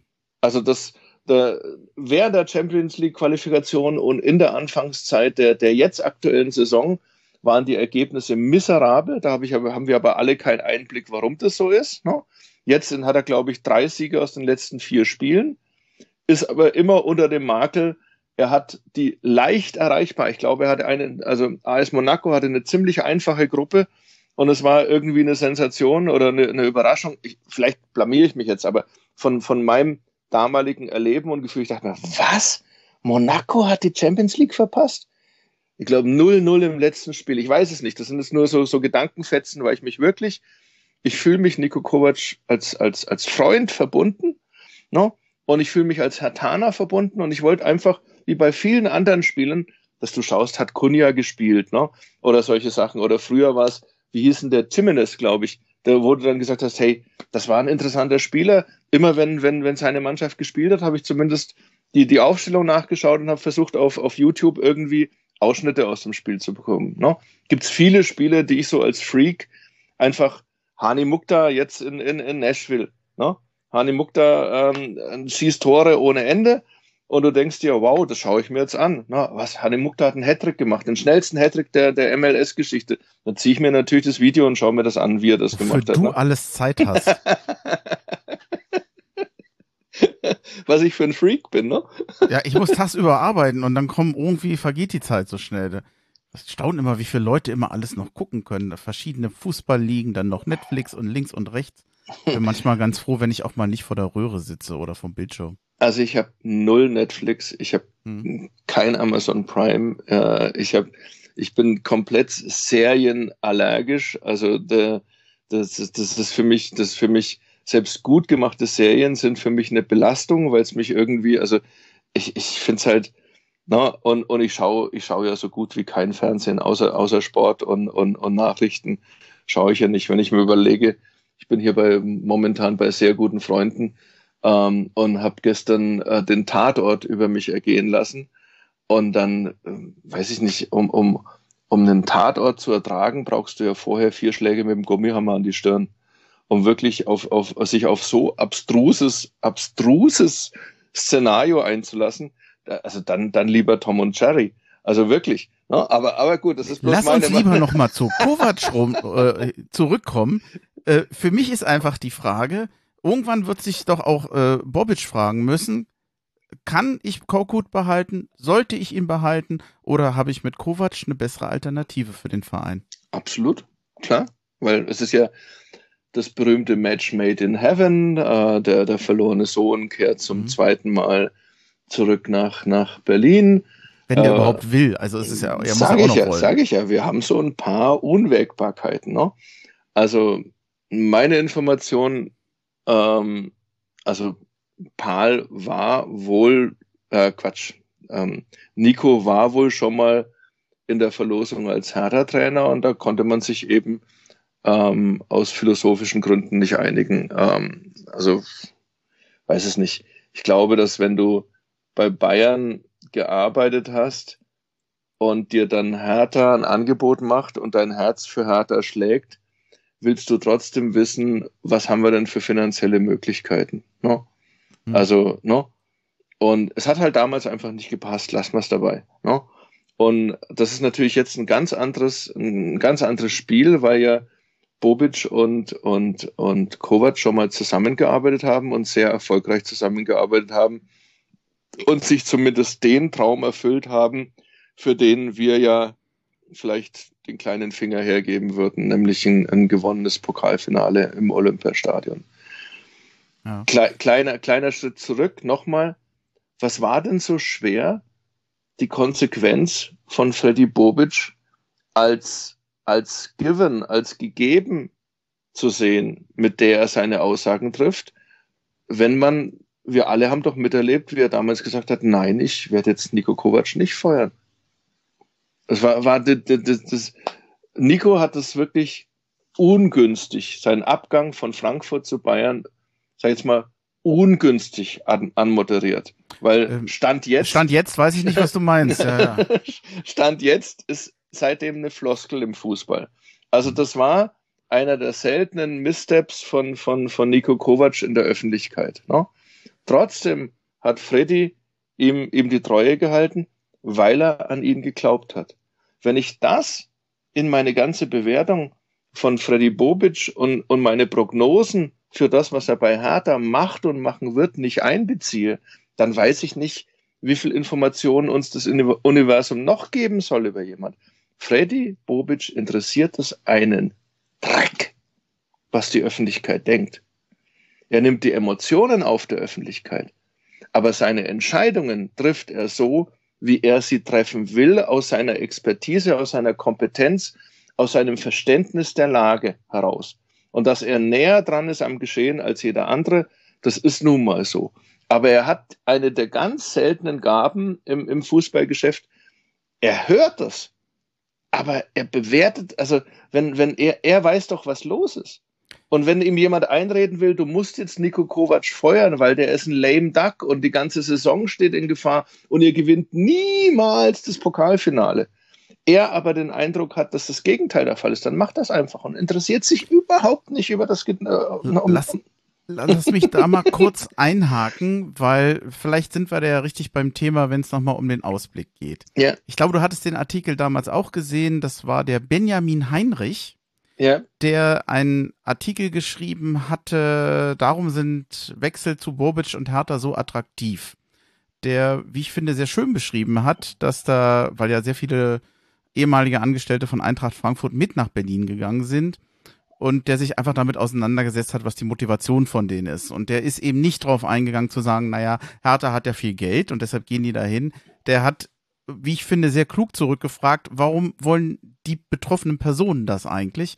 Und das ist für ihn offensichtlich ja wohl vor allem eine Vertrauenserklärung an Bobic, so einem Mann zu folgen, in dem Vertrauen, äh, dass man da hingehen kann, weil man den kennt. Und der hat hier an einer Stelle etwas geschrieben, das würde ich gerne kurz zitieren.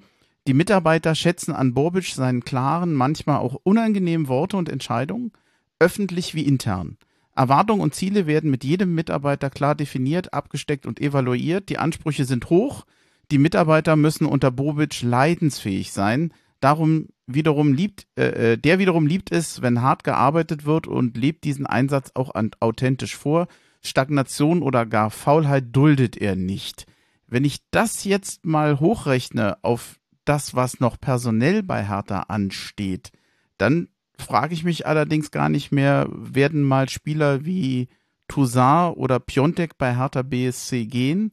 Dann gehe ich ziemlich sicher davon aus, dass sie gehen, weil die kriegen viel Gehalt und liefern zumindest sportlich das nicht zurück, was er wahrscheinlich erwartet. Es ist eine absolut logische Schlussfolgerung. Die Frage ist halt bloß, sieht Freddy Bobic den Kader jetzt schon an der Stelle, eventuell schon an der Stelle, wo er sich ein oder zwei ähm, sozusagen gönnen kann, weil was ein, Tus ein Toussaint ist ja nicht deswegen über 30 waren es, ne? Irgendwie äh, so, so Nee, nicht ganz, 25, aber Fün eine äh, große Summe. Also sagen wir mal 25 Millionen wert gewesen, weil er, hallo Niki Lauda, Nasenbohrer ist, sondern weil er seine Leistung gebracht hat der aus irgendwelchen Gründen, ich glaube, der hatte mindestens einmal Covid, ähm, halt halt bei, bei Hertha. Also ich fand ihn beispielsweise in diesen, vielleicht, vielleicht, ich hoffe, dass, dass meine Erinnerung stimmt. Ich fand ihn in der, wir hatten, wir hatten drüber gesprochen, Andi, beim letzten Mal. Ich fand ihn in dieser, in dieser Abstiegsvermeidungsphase, fand ich ihn einen der wenigen Herren auf dem Platz, der sich da reingehauen hat und reingeflackt hat und, ja. und seinen Part erledigt hat und der auch nie den Kopf hat hängen lassen, sondern der irgendwie schon Mentalität ausgedrückt hat. Dass er, dass er jetzt so überhaupt nicht in Erscheinung tritt, überrascht mich. Ne? Weil für mich ist von der, von der Mentalität an, an Askiba und, und Toussaint sind eigentlich, sind eigentlich auf einer Stufe, aber er kann es irgendwie jetzt im Moment nicht zeigen. Bei Piontek ist, ist für mich halt immer wieder, das, das, das ist ganz, ganz, ganz schwer, den zu beurteilen, weil normalerweise kannst du ihn ja bloß aus der Vergangenheit beurteilen und dir überlegen, warum hat der in der Serie A äh, so eine große Rolle gespielt? Was, was war da anders? Da müsstest du wirklich in die Analyse gehen. Da müsstest du auch mal ein paar, paar Wegbegleiter von ihm, ihm befragen können. Ich finde halt, dass er der, der klassische Knipser ist ne? und dass, dass er das auch wirklich kann, dass du jetzt aber das Luxusproblem hast, dass du im Moment, wenn, wenn alle fit sind, drei Stürmer hast, von denen du, und jetzt bitte nicht umfallen und nicht ohnmächtig werden, wir haben plötzlich drei Stürmer, von denen du Tore erwarten kannst. Wer sind denn die drei jetzt? Na, na Jovic, Belfodil und, und Piontek. Ja, Piontek würde ich mal mit Vorsicht versehen. Also er ist ja eben nicht der Reinknipser bei Hertha gewesen. Also der große Unterschied, also ich, ich denke mal, das ist ein Teil des Erfolgs, den jetzt auch Korkut hat, dass wir von dem einen Mann-Stürmer, der vorne mehr oder weniger alleine steht, was nicht funktioniert. Ein Selke hat eine tolle Vorbereitung gehabt, aber wenn er da vorne allein steht, das ist kein spielender Stürmer.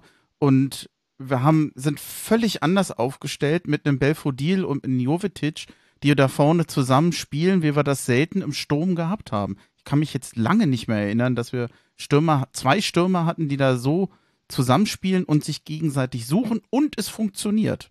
Jetzt muss ich aber mal den Andy Brem äh, äh, spielen. Äh, wie, wie groß ist denn unsere. Was auch immer wie, das heißt. Na, wie, wie, wie, habe ich Angst. wie groß ist denn unsere Bewer Bewertungsfrist des Sturmduos Jovic Belfodil?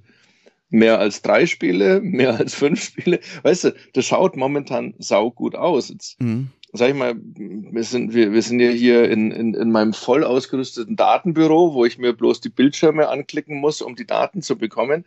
Also Piontek hat zwölf Tore für Hertha geschossen in 56 Spielen. Das ist für einen, für einen Stürmer nicht viel. Aber zwölf Tore in der Hertha-Historie ist schon, ist schon verdammt viel, wenn, ich, wenn, ich mir, wenn ich mir so überlege, was, was, was insgesamt los ist. Ne? Ähm, ich finde halt, was, was mich an Piontek so fasziniert, ist, dass er, wenn, wenn er gut angespielt wird, kannst, kannst du zwei Sekunden vorher jubeln, weil du weißt, er macht die, die Kiste. Wohl, wohl wissend, dass er auch mal dann zu einem grandiosen Versemmeln einer Chance fähig ist. Ne? Aber Piontek hat schon was, ne? Ich glaube, es kann sein, wenn der geht, dass wir dem mal sehr nachtrauern werden, weil es mhm. gut möglich ist, dass der in einem anderen Team perfekt funktioniert. Ich frage mhm. mich nur im Moment, Hertha hat ja teilweise große spielerische Probleme gehabt, den Ball nach vorne zu bekommen. Und zwei Anspielstationen, die den Ball halten und weiterverteilen. Das ist können, doch der Punkt. Ja. Das hat dem Team gefehlt. Das heißt, ja. ich würde jetzt gar nicht nach Toren, was der Einzelne da schießt, werten. Das ist natürlich auch eine Statistik für einen Stürmer. Aber das Spiel ändert sich ja von Hertha BSC. Absolut. Und da helfen im Moment, wenn, wenn sie denn diese Form bewahren und es weiter so bleibt, ein Belfodil und Jovetic mit den zuletzt gezeigten Leistungen natürlich mehr. Aber jetzt sind wir doch wieder bei einer ganz philosophischen Frage. Um das Spiel zu ändern, musst du dran glauben, dass du das Spiel ändern kannst mit dem Kader, den du hast, musst die Spieler spielen lassen, die das Spiel verändern können und muss dann Glück haben, dass sich das Spiel wirklich ändert. Das war jetzt ein komplizierter Satz. Und anscheinend hat Paul Dardai nicht daran geglaubt oder es nicht verstanden, die Vision zu haben, dass er mit diesem Kader ein anderes Spiel spielen kann, das schöner ausschaut und eventuell sogar erfolgreich ist. Hm. Äh, ich weiß nicht, ob du jetzt mir, mir folgen konntest, ne? Na, ich kann es ja nochmal neu anhören, das ist ja das Gute.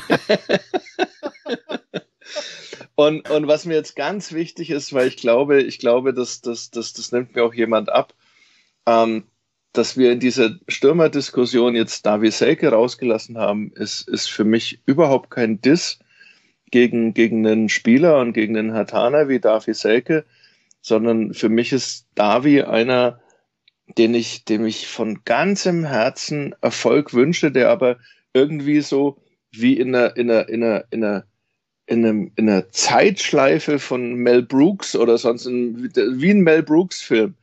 Äh, Davi probiert immer alles und, und ganz, ganz selten geht irgendwas gut. Und das, das was er jetzt abbekommt als, als, als Spieler, finde ich, finde ich halt, ist so eine der Schattenseiten und des Fußballs, dass ihm eigentlich keiner mehr zutraut, da, da ein vollwertiger ähm, Bundesliga, Bundesliga-Stürmer zu sein. Und ich hoffe, dass Davi entweder bei uns oder bei einem anderen Verein irgendwann nochmal eine Saison mit 15, 16 Toren hinlegt, weil eigentlich so, wenn, wenn, wenn, wenn Fußball wird ja immer kompliziert durch die Anwesenheit des gegnerischen Teams. Aber wenn, wenn, wenn du, wenn du einfach nur die, die, die, die Qualitäten siehst, ich finde es, es ist irgendwie ein geiler Spieler, ein geiler Typ. Ne? Ähm, er ist auf jeden Fall einer, der sich immer reinhaut. Ich werde dem ja. nie vorwerfen, dass er sich nicht bemüht hat ja. oder dass er nicht kämpft. Manchmal ist er sogar übermotiviert. Ja. Du weißt, er kommt rein und ich zähle dann immer die Minuten, bis er die erste gelbe Karte kriegt. Aber mh, mm, ich, würde gerne noch mal eine kleine Brücke bauen. Und zwar, wir haben ja tatsächlich schon eine Neuverpflichtung. Björkan wird kommen für links. Das wird eine Konkurrenz für Plattenhart werden. Und ich glaube, der wird es nicht einfach haben. Ich weiß, dass du Plattenhart sehr magst. Aber das äh, wird, glaube ich, eine ne sehr schwere Konkurrenz werden für ihn, wenn er sich ein bisschen in der Bundesliga, sagen wir mal, eingroovt. Ja. Äh, dann Angeblich soll Marc Oliver Kempf immer noch bei Hertha BSC im Gespräch sein, vielleicht zum Ende der Saison. Bobic hat ja auch gesagt, ja, ist interessant, das ist schon mal kein Nein. Das ist, will ja heute eine Menge äh, bedeuten. Wintertransferperiode ist noch bis zum 31. Januar. Also wir werden noch einen Monat lang alle möglichen Spieler hören, die äh, ganz sicher zu Hertha kommen und von den 40 werden es dann vielleicht zwei oder drei sein. Das übliche Theater. Was mich nochmal interessieren würde, Niklas Stark, da läuft der Vertrag aus. Mit Kempf ist in Tendenz ein Nachfolger schon in Sicht. Ich glaube, dass die Zeichen doch sehr auf Trennung stehen und ich finde es gar nicht so schlimm. Denn für mich ist Niklas Stark als Person tatsächlich stark, als Persönlichkeit, freundlich, aber als Anführer auf dem Platz ist er ein Teil des Mankos bei Hertha BSC gewesen. Ich weiß nicht, ob es fair ist, mich jetzt nochmal so ihn, auf ihn zu beschränken, aber ist da für dich ein bisschen was dran oder siehst du es anders? Ähm, eine gute Freundin von mir sagt ja immer, Beweis durch draufgucken. Lass uns doch, äh, na, lass, lass, lass, uns doch, lass uns doch einfach mal die Gegentore zählen von Hertha mhm. BSC in, in den letzten Jahren. Ich glaube, da sind wir schon ganz weit vorne in der Tabelle. Und äh, ich mache das jetzt nicht an, an Niklas Stark fest, aber es gibt er, ja einen Abwehrverbund, so fair ja, muss man genau. ja sein. Und, und da mich, also steinigt mich, schlagt mich, weiß der Teufel was. Ich finde, äh, vom, vom, vom, von der Beobachtung her, wie viel Stellungsfehler unsere blau-weiße Abwehr so in den letzten 24, 36 Monaten, wie viel Stellungsfehler, Hinterherlaufer, zusammengebrochene Abläufe und so weiter, das hat mich, das hat mich quer durch alle Trainer immer wieder, immer wieder äh, ja, schockiert. Ne? Also bei uns fallen ja keine Gegentore, weil, weil jetzt der Gegner so, so, so, also es fallen auch Gegentore, weil der Gegner überragend schnell kombiniert und, und du es nicht verteidigen kannst. Also ich sage ja immer, diese Tore in der, in der Premier League Spitze, wo du sagst, das ist nicht verteidigbar, obwohl du die besten Verteidiger der Welt hast. Sondern bei uns fallen ja die Tore, weil Boyata und Stark zu einem Mann laufen und der andere vollkommen frei steht. Ne? Oder weil der eine zu weit rausgerückt ist, der andere plötzlich sich zwischen zwei Mann entscheiden muss und sich mit raumwandlerischer Sicherheit für den Falschen entscheidet. Oder die Flanke nicht verhindert wird.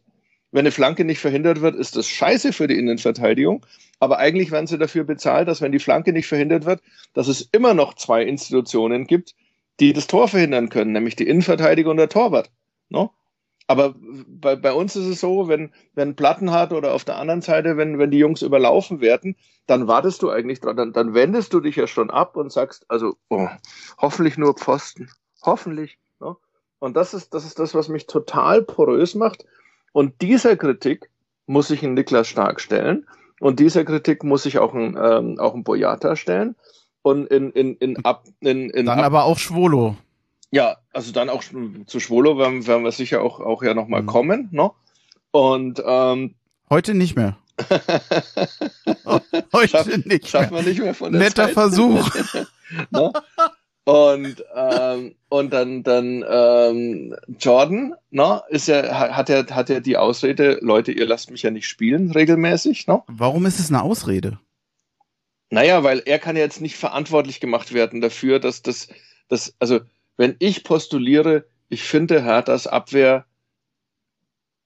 stark verbesserungsbedürftig, um. Jetzt, jetzt stark verbesserungswürdig oh, zu sagen, den muss man auch erstmal hinkriegen.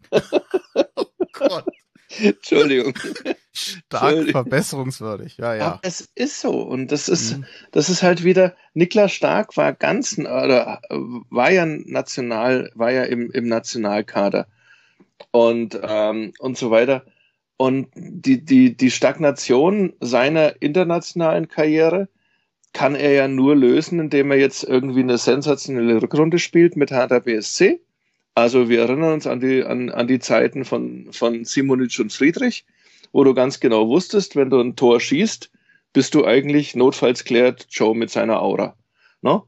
Die Aura, das ist da vielleicht so ein, so, so ein Punkt für die Nostalgiker, die die Zeiten mit, mit Simonic äh, und Friedrich in, in Höchstform für diese für dieses eine Jahr, wo sie wirklich die, die, diese, diese Weltklasse-Verteidigung gespielt haben, ähm, unter einem jetzt arbeitslosen Trainer, ähm, ähm, das, das ist Boyata und, und, und, und Stark und, und die ganze Innenverteidigung, die ganze, der, ganze, der ganze Abwehrkomplex von Hertha BSC hat für mich keine Aura.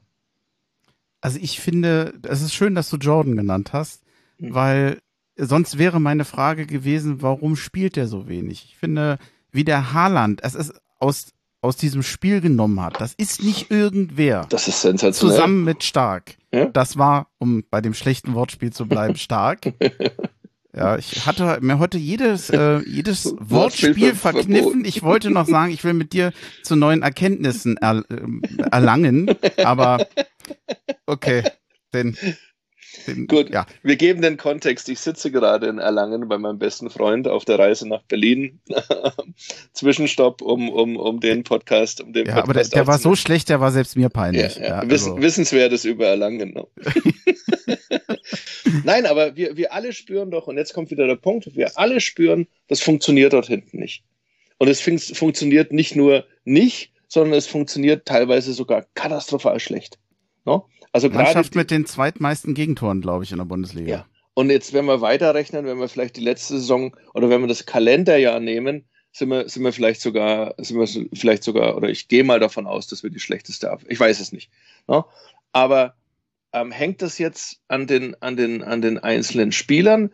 Hängt es daran, dass, dass wir überhaupt keinen Verbund gefunden haben, der halbwegs, der halbwegs äh, stabil steht? Oder, oder kann sich da sogar noch was entwickeln? Emotion jetzt ist, Niklas Stark muss Hertha verlassen und Hertha BSC muss Niklas Stark loswerden, damit beide eine Chance haben, ähm, ne, einen Neuanfang zu haben. Und dann wird Niklas Stark, du hast es ja vorhin ja mal gerade beschworen, wird zu einem anderen Verein gehen und wird sensationell gut spielen. No? Gut, wenn wir also auch dafür eine sensationell gute Abwehr dann haben, ähm, Win-Win-Situation. Ne? Also ich würde, aber ich bin sowieso immer schon Fan von ihm gewesen. Ich weiß gar nicht, ob ich da so neutral bin. Äh, sowas von auf Jordan Torunariga setzen. Ich weiß nicht so ganz, warum das die Trainer bisher in der Konsequenz noch nicht gemacht haben. Er war verletzt. Vielleicht gibt es noch eine Geschichte hinter den Kulissen, die ich nicht kenne. Aber der hat für mich das Potenzial, ein hervorragender Bundesliga-Verteidiger zu werden, wenn nicht noch mehr. Das Potenzial ist da. Ich glaube, das ist eine der, der, der allergrößten ähm, Faszinosen in, in der Fangeschichte. Es gibt so, ich bin vollkommen bei dir. Ich würde ihn spielen lassen, spielen lassen, spielen lassen, spielen lassen. Und dann würde ich ihn wieder spielen lassen. Einfach weil, weil, weil du an ihn glaubst, weil ich an ihn glaube, weil er dir auch dieses Gefühl gibt, ja, da hat es einer absolut verdient. Noch dazu ein Junge aus der, aus der, aus der, aus dem eigenen Nachwuchs und so weiter. Und wir, wir so eine, so einen, weiß ich nicht, so einen Blick auf ihn haben. Wir wünschen, wir wünschen Jordan einfach nur, dass er, dass er, dass er, hey, wenn er gehen soll, dann für, für 80 Millionen zu Liverpool. Ich will no? ihm keine Gründe geben zu gehen und no? Er wäre einer der wenigen, den ich verstehen könnte, wenn er sagt, er hat zu wenig Einsatzzeiten und ja. das ist ein Grund, warum er gehen ja. möchte. Ja. Bei anderen habe ich das nicht verstanden bei Hertha. Bei ihm könnte ich es zumindest nachvollziehen. Ich wünsche es mir aber nicht. Aber die Frage ist doch auch, warum kommt er im, in den Augen von verschiedensten Trainern nicht an Innenverteidigern vorbei, die wir gar nicht für so so toll halten im Endeffekt. Also ich, ich kann dieses, ich kann dieses Paradoxon nicht auflösen. Ich kann bloß immer sagen, an, an, äh, um es mit dem alten Trapattoni zu sagen, ein Trainer ist kein Idiot. Ne? Ein, ein, ein, oder, oder auch ein Manager ist kein Idiot. Ein Trainer stellt doch nicht bewusst Spieler auf, die er nicht für die besten elf oder für die am besten funktionierenden elf hält. Ne? Ich, also glaube, ich glaube, Jordan kann in allen Systemen spielen. Er hat die Athletik inzwischen und auch die Ruhe. Auch mal was, was ja früher so ein Problem war, oder für, für mich ein gefühltes Problem war, wenn er, wenn er in der Anfangsphase einen Fehler hatte, hat er wirklich, hat er wirklich 20 Minuten gebraucht, um, um wieder stabil zu werden. Dann hast du ihm die Nervosität auch angemerkt. Ne? Aber, aber ich finde, das hat er auch nicht mehr. Ich finde, das ist ein gestandener Bundesligaspieler, ähm, der, der einen Stammplatz in, in der Innenverteidigung, in, in, in der Verteidigung verdient hätte. Aber leider bin ich keiner der 18 Trainer und auch keiner der 18 Manager, der ihm diesen Platz besorgen kann. Ich würde es sofort tun. Hm. Ausblick. Ich komme langsam zum Ende. Ich habe mir zwar noch viel über unsere zwischenzeitlichen Manager aufgeschrieben, aber das Thema lasse ich heute weg. Schade. Ich finde es eigentlich gar nicht so interessant, aber wenn wir das jetzt noch anfangen, das kannst du vergessen. Ähm, ich habe ein bisschen aufgeschrieben die anstehenden Spiele. Im Januar geht's los zu Hause gegen Köln. Dann ja. Wolfsburg gegen Hertha, das ist dann am 15. Januar. Dann vor allem das Pokalspiel am 19.01. Das äh, auf meiner Fassung steht schon, auf deiner noch nicht, auf deiner Notiz. Und am 23. Januar das einfachste Spiel gegen die Bayern. Mm, Geiles ja. Programm, oder? Ich denke, der Blick geht automatisch schon aufs Pokalspiel. Ich glaube, keiner von uns möchte nochmal so einen Derby-ähnlichen Verlauf haben ich, ich hoffe, dass sich die Mannschaft fängt, was ein bisschen Problem ist. Wir haben in der Vorbereitung, sorry, bisschen Corona-Probleme. Eckelenkamp mhm. Und ich glaube Boyata war, ich glaube drei ja. Spieler waren es. Und der, dann der Neuzugang, unser, unser norwegischer Freund. Ja, ich, Björkan. Äh, Björkan, ja ich hoffe, also das wird jetzt, das wird weiter so gehen. Das wirst du in der gesamten Bundesliga haben, dass immer wieder Teams, das wird Alltag werden, dass jemand Corona ident äh, identifiziert ist, auch schön, infiziert ist. Und äh, das wird Alltag werden. Ich glaube nicht, dass das uns jetzt komplett aus der Bahn wirft. Hm, ich, ich würde es nicht überbewerten wollen. Hertha hat trotzdem noch alle Möglichkeiten, gegen Union ein gutes Spiel zu machen, wenn Einstellung stimmt, wenn die Einstellung stimmt. Andi, ich oh habe da, ich was, hab da, was für eine phrasenhafter Satz, sorry. No, ich habe da wirklich, nein, aber du, du hast das ja, du hast das ja gut zusammengefasst, auch in dieser, dieser Zersplitterung der Emotionen. Also ich habe dann, einen, ich habe einen ganzen Blumenstrauß für dich. Köln und Wolfsburg, Wolfsburg war es, ne? Köln, ja. und Köln und Wolfsburg sind keine unwichtigen Spiele. Trotzdem geht der Fokus jedes Hartaners auf, auf, den, auf den 19. Januar. Ne? ho, zum Glück haben wir 21 Punkte. Na, also das ist, hängt ja dann alles mit zusammen. Ich meine, diese 21 Punkte, die musst du dir eigentlich, die musst du auf den, den, den musst du einen Altar bauen, dass du, dass du äh, mit 21 Punkten ins, ins, ins, ins Jahr 22 gehst, um es jetzt nochmal noch mal irgendwie. So. Die zweite Emotion ist, mir ist scheißegal, mit welchem Ergebnis wir Union rauswerfen. Ist mir vollkommen egal. Mir ist der Spielverlauf egal. Mir, ist, mir sind die Schützen im Elfmeterschießen egal. Mir ist der Zustand des Rasens in der Verlängerung egal. Mir ist es vollkommen egal, mit welchem Ergebnis wir Union besiegen an dem Tag. Punkt. So. Und dann geht die Bundesliga halt trotzdem noch weiter. Ne? Und du, du hast dann, dann gleich das Bayern-Spiel. Also wenn wir den Doppelschlag machen, Pokal weiterkommen und Bayern besiegen, dann sind wir ja schon wieder in der Champions League. Da kenne ich mich sehr gut aus. Immer wenn der erste FC Kaiserslautern zwei Spiele in Folge Folge gewinnt, buchen die ersten Fanclubs hier in der Pfalz die Champions League Reisen. No, also da diese, diese, diese, diese Hybris ist schon, ist schon, ist schon, ist schon Fan-immanent. Ich glaube, dass du mit einem, erstmal mit einem Heimsieg gegen Köln, die ja auch verdammt viel richtig gemacht haben in der, in der Hinrunde, dass du einfach mal ganz klar sagen kannst, so, wir sind, oder, oder mit, sag ich mal, mit vier Punkten aus den ersten zwei Spielen, no? Hm könntest du ganz klar sagen, so, wir haben jetzt mit diesen, mit diesen ganzen Untergangsszenarien ähm, haben wir wirklich nichts mehr zu tun. Aber 19. Januar, das ist es. Das ist endlich mal wieder ein Spiel, wo du sagst, das, das kann niemanden unberührt lassen. Ne? Und leider, leider, leider, ich weiß jetzt nicht, ich kenne die letzten Regeln nicht, ob überhaupt Zuschauer zugelassen sind oder ob ob gar nichts zugelassen Wahrscheinlich ist. doch einige wenige in Berlin, ja. Und dann, dann äh, Gott, 5000 im Olympiastadion. Ähm, naja. Haben wir wieder das Mappengefühl im Stadion. oh, der war, der ist fies, Andi. Ja, Rot-Weiß. das war doch so. Ja, ich, ich erinnere mich, weißt du, diese. war der fies, Entschuldigung. Jetzt muss ich, mein Kaffee ist leer und der haut so eine Bombe Warte, raus. ich fand den gar nicht so böse. Da, man muss doch die Zweitliga-Zeiten dazu kennen, um zu wissen, wie, Oh. wie das Gefühl ist in diesem Stadion, wenn so wenig drin sind. Naja, aber wir leben doch, wie du vorhin so schön gesagt hast oder angerissen hast, in der Netflix-Zeit, in der, in der The Zone-Zeit, wo, wo, wo Fringe, Fringe-Spieler zu, zu, zu Serienstars werden. Ne? Und wo, wo, wo, wo, wo, wo die Vergangenheit verklärt wird auf eine Art und Weise.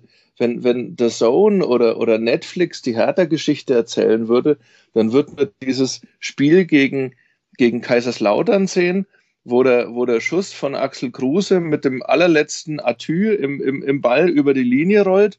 Und es würden uns alle erzählen, dass das die glorreichen Zeiten waren. Zwei Wochen, glaube ich, vor dem Spiel oder nach dem Spiel, ich habe es mir irgendwann mal rausgeschrieben, gab es ein Heimspiel gegen Rot-Weiß Essen. Da Ja. waren, glaube ich, 7400 Zuschauer im Stadion.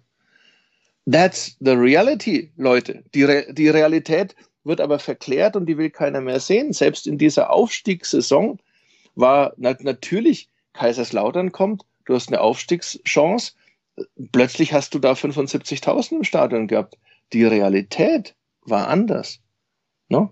Und die Realität ist halt ist in der, in der jetzigen Situation so, der, der, der, mein, mein früherer Kollege und, und, und hochgeschätzter Kollege Uwe Bremer hat es auf Twitter ähm, zusammengefasst, das, das, das Pokalspiel ist ein Geschenk für Hertha, weil du mit einem einzigen Sieg eigentlich diese Saison definieren kannst. Das ist so wie früher ähm, Dortmund, als es noch einen Rivalen da aus diesem, aus diesem, aus diesem schrecklichen Dings da, aus diesem, aus dieser aufgemotzten Tiefgarage, der dann ein Ortsschild bekommen hat. Wo die Leute mit GE-Kennzeichen fahren wahrscheinlich. Genau, genau, genau das. Hm. Bochum? Zwei, Nein, okay. zwei, zwei Trinkhallen und eine Dönerbude. Ähm, egal. Okay, ich 19. überleg- Januar. Ja. Was, was, was, was, was, was, was kann da, äh, ich meine, wir sind ja trotzdem irgendwie, was sind wir denn in dem Spiel? Sagst du mir? Außenseiter, ganz einfach. Ja, okay, dann hauen wir sie weg. Also ich finde schon, dass wir Außenseiter sind. Man muss einfach sportlich anerkennen, was in Köpenick in den letzten zwei Jahren gemacht wurde. Äh, das hat Ja, aber wir, wir haben funktioniert. doch, aber, klar, aber wir haben doch gerade, wir haben doch gerade Dortmund besiegt und den Haaland aufgefressen. ja, wir haben auch vorher auch gegen Mainz verloren, 4 zu 0. Das war ein es Spiel gibt vorher. keinen Mainz. Das, äh, Sorry, du zwingst mich ja dazu, das zu sagen. Autsch. Und in Sinsheim warst du genauso. Also wir haben nach Oh, wie vor ein, ein, ein Konstrukt, was äh, auch noch nach äh, ja, Kontinuität sucht, muss man ja auch sagen.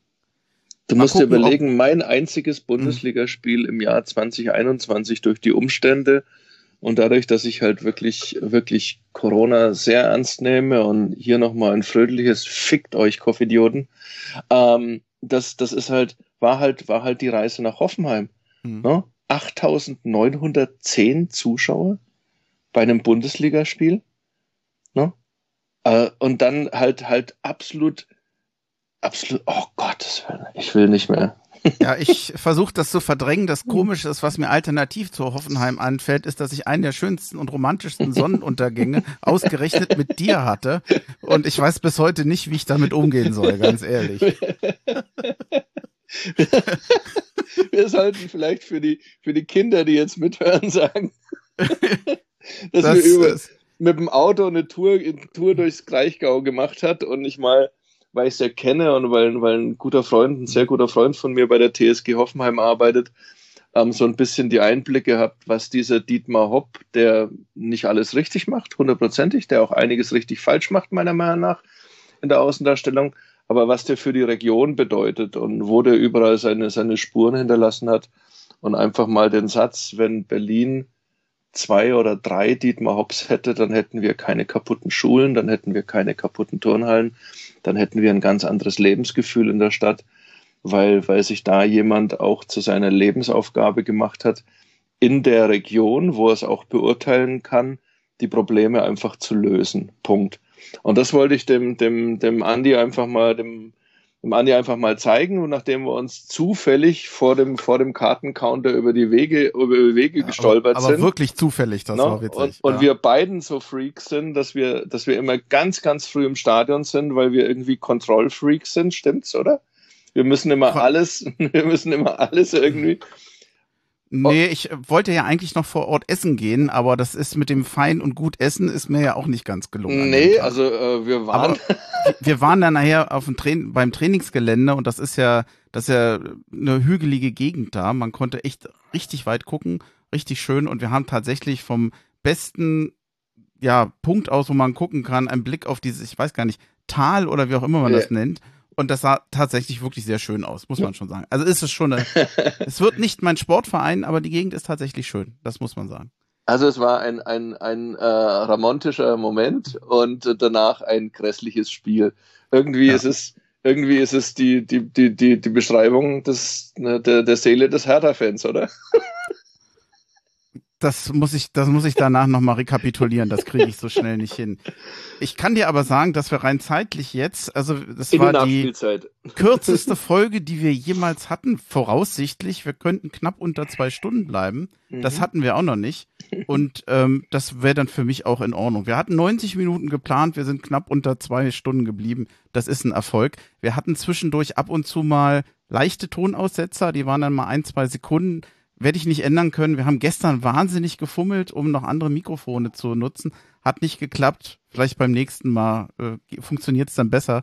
So oder so, vielen Dank an dich. Erstens, dass du mitmachst. Dann zweitens, dass du da gestern nochmal die Zeit genommen hast. Und äh, jetzt können wir noch weitere Erkenntnisse erlangen. nein, nein, ähm, Andi, erstmal danke, dass ich, dass ich, dass ich da den, ähm, den ersten Pass ins, ins neue Jahr spielen durfte. Ähm, wie immer, danke für deine Arbeit. Ich finde, äh, dass du, dass du längst ein, ein ganz, ganz wichtiger Bestandteil dieser, dieser, dieser Fan, ja, jetzt ab, aber es ist so. Ähm, ihr müsst dazu wissen, Andy ist ein, wie gesagt, auch da, also ist da wirklich ein, ein nee, Control-Flick ist ja falsch, aber ein Perfektionist. Er will immer den absolut perfekten Ton haben.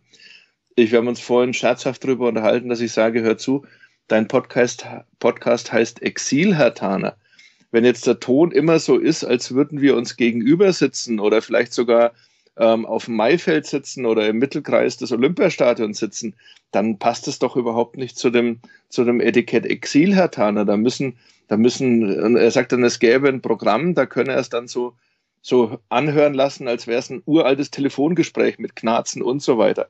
Ich werde ihn irgendwann mal dazu überreden, dass wir zumindest eine Einladung äh, oder eine Einleitung von dem Podcast genau mit dem Programm aufnehmen. Ne? Von unseren nach Kaiserslautern entsandten Hertha-Fan oder, oder, sonst irgendwas. Das können wir gerne machen. Wir müssen sowieso mal gucken, dass wir mehr mit Reaper und Studio Link machen, aber das ist nochmal eine andere Geschichte.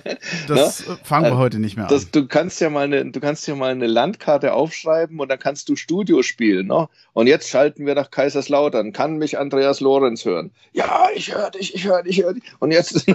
also manchmal ist es ja so ähnlich, wenn ich überlege, mit wem ich schon alles wo gesprochen habe. Also Siehste. bis zu 12.000 Kilometer hatten wir schon. Ne?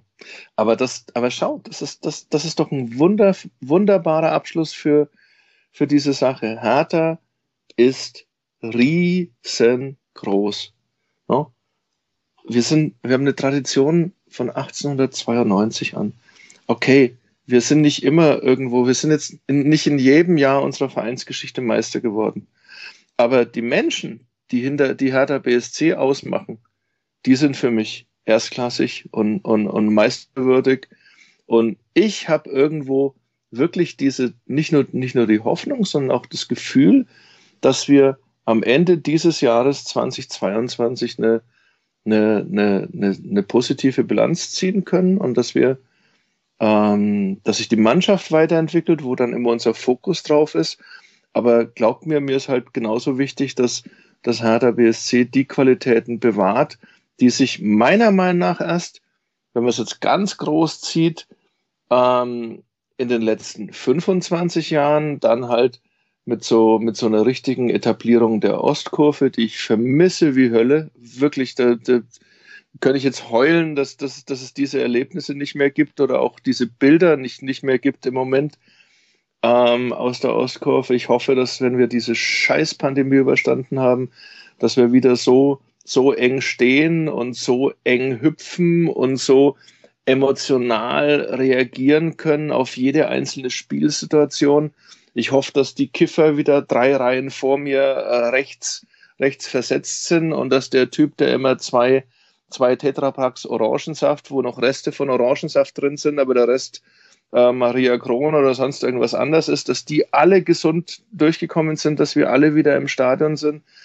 Und ich wünsche einfach, dass mit den Entwicklungen der letzten Jahre, die ja auch was mit Corona zu tun haben, weil viele mit ihrer Harter-Liebe ja dann solche, auch solche Projekte befeuert oder wiederbelebt haben. Noch, noch mal ein letzter Gruß an 1892 hilft. Ihr seid, ihr seid sensationell. Ihr seid für mich, ihr seid Hertha BSC, wie viele anderen Aspekte auch. Und ich hoffe, dass wir das über das Jahr 2022 erleben und leben können und dass wir dabei ein bisschen mehr Spaß am Fußball unserer Blau-Weißen haben als, als in den Jahren zuvor. Das ist so ein schönes Schlusswort, dass ich da nichts mehr zu ergänzen habe, außer alles Gute, bleibt gesund und ein gutes Jahr 2022. Ebenfalls. Danke, Andi. Ja, und Hauhe natürlich. Hauhe.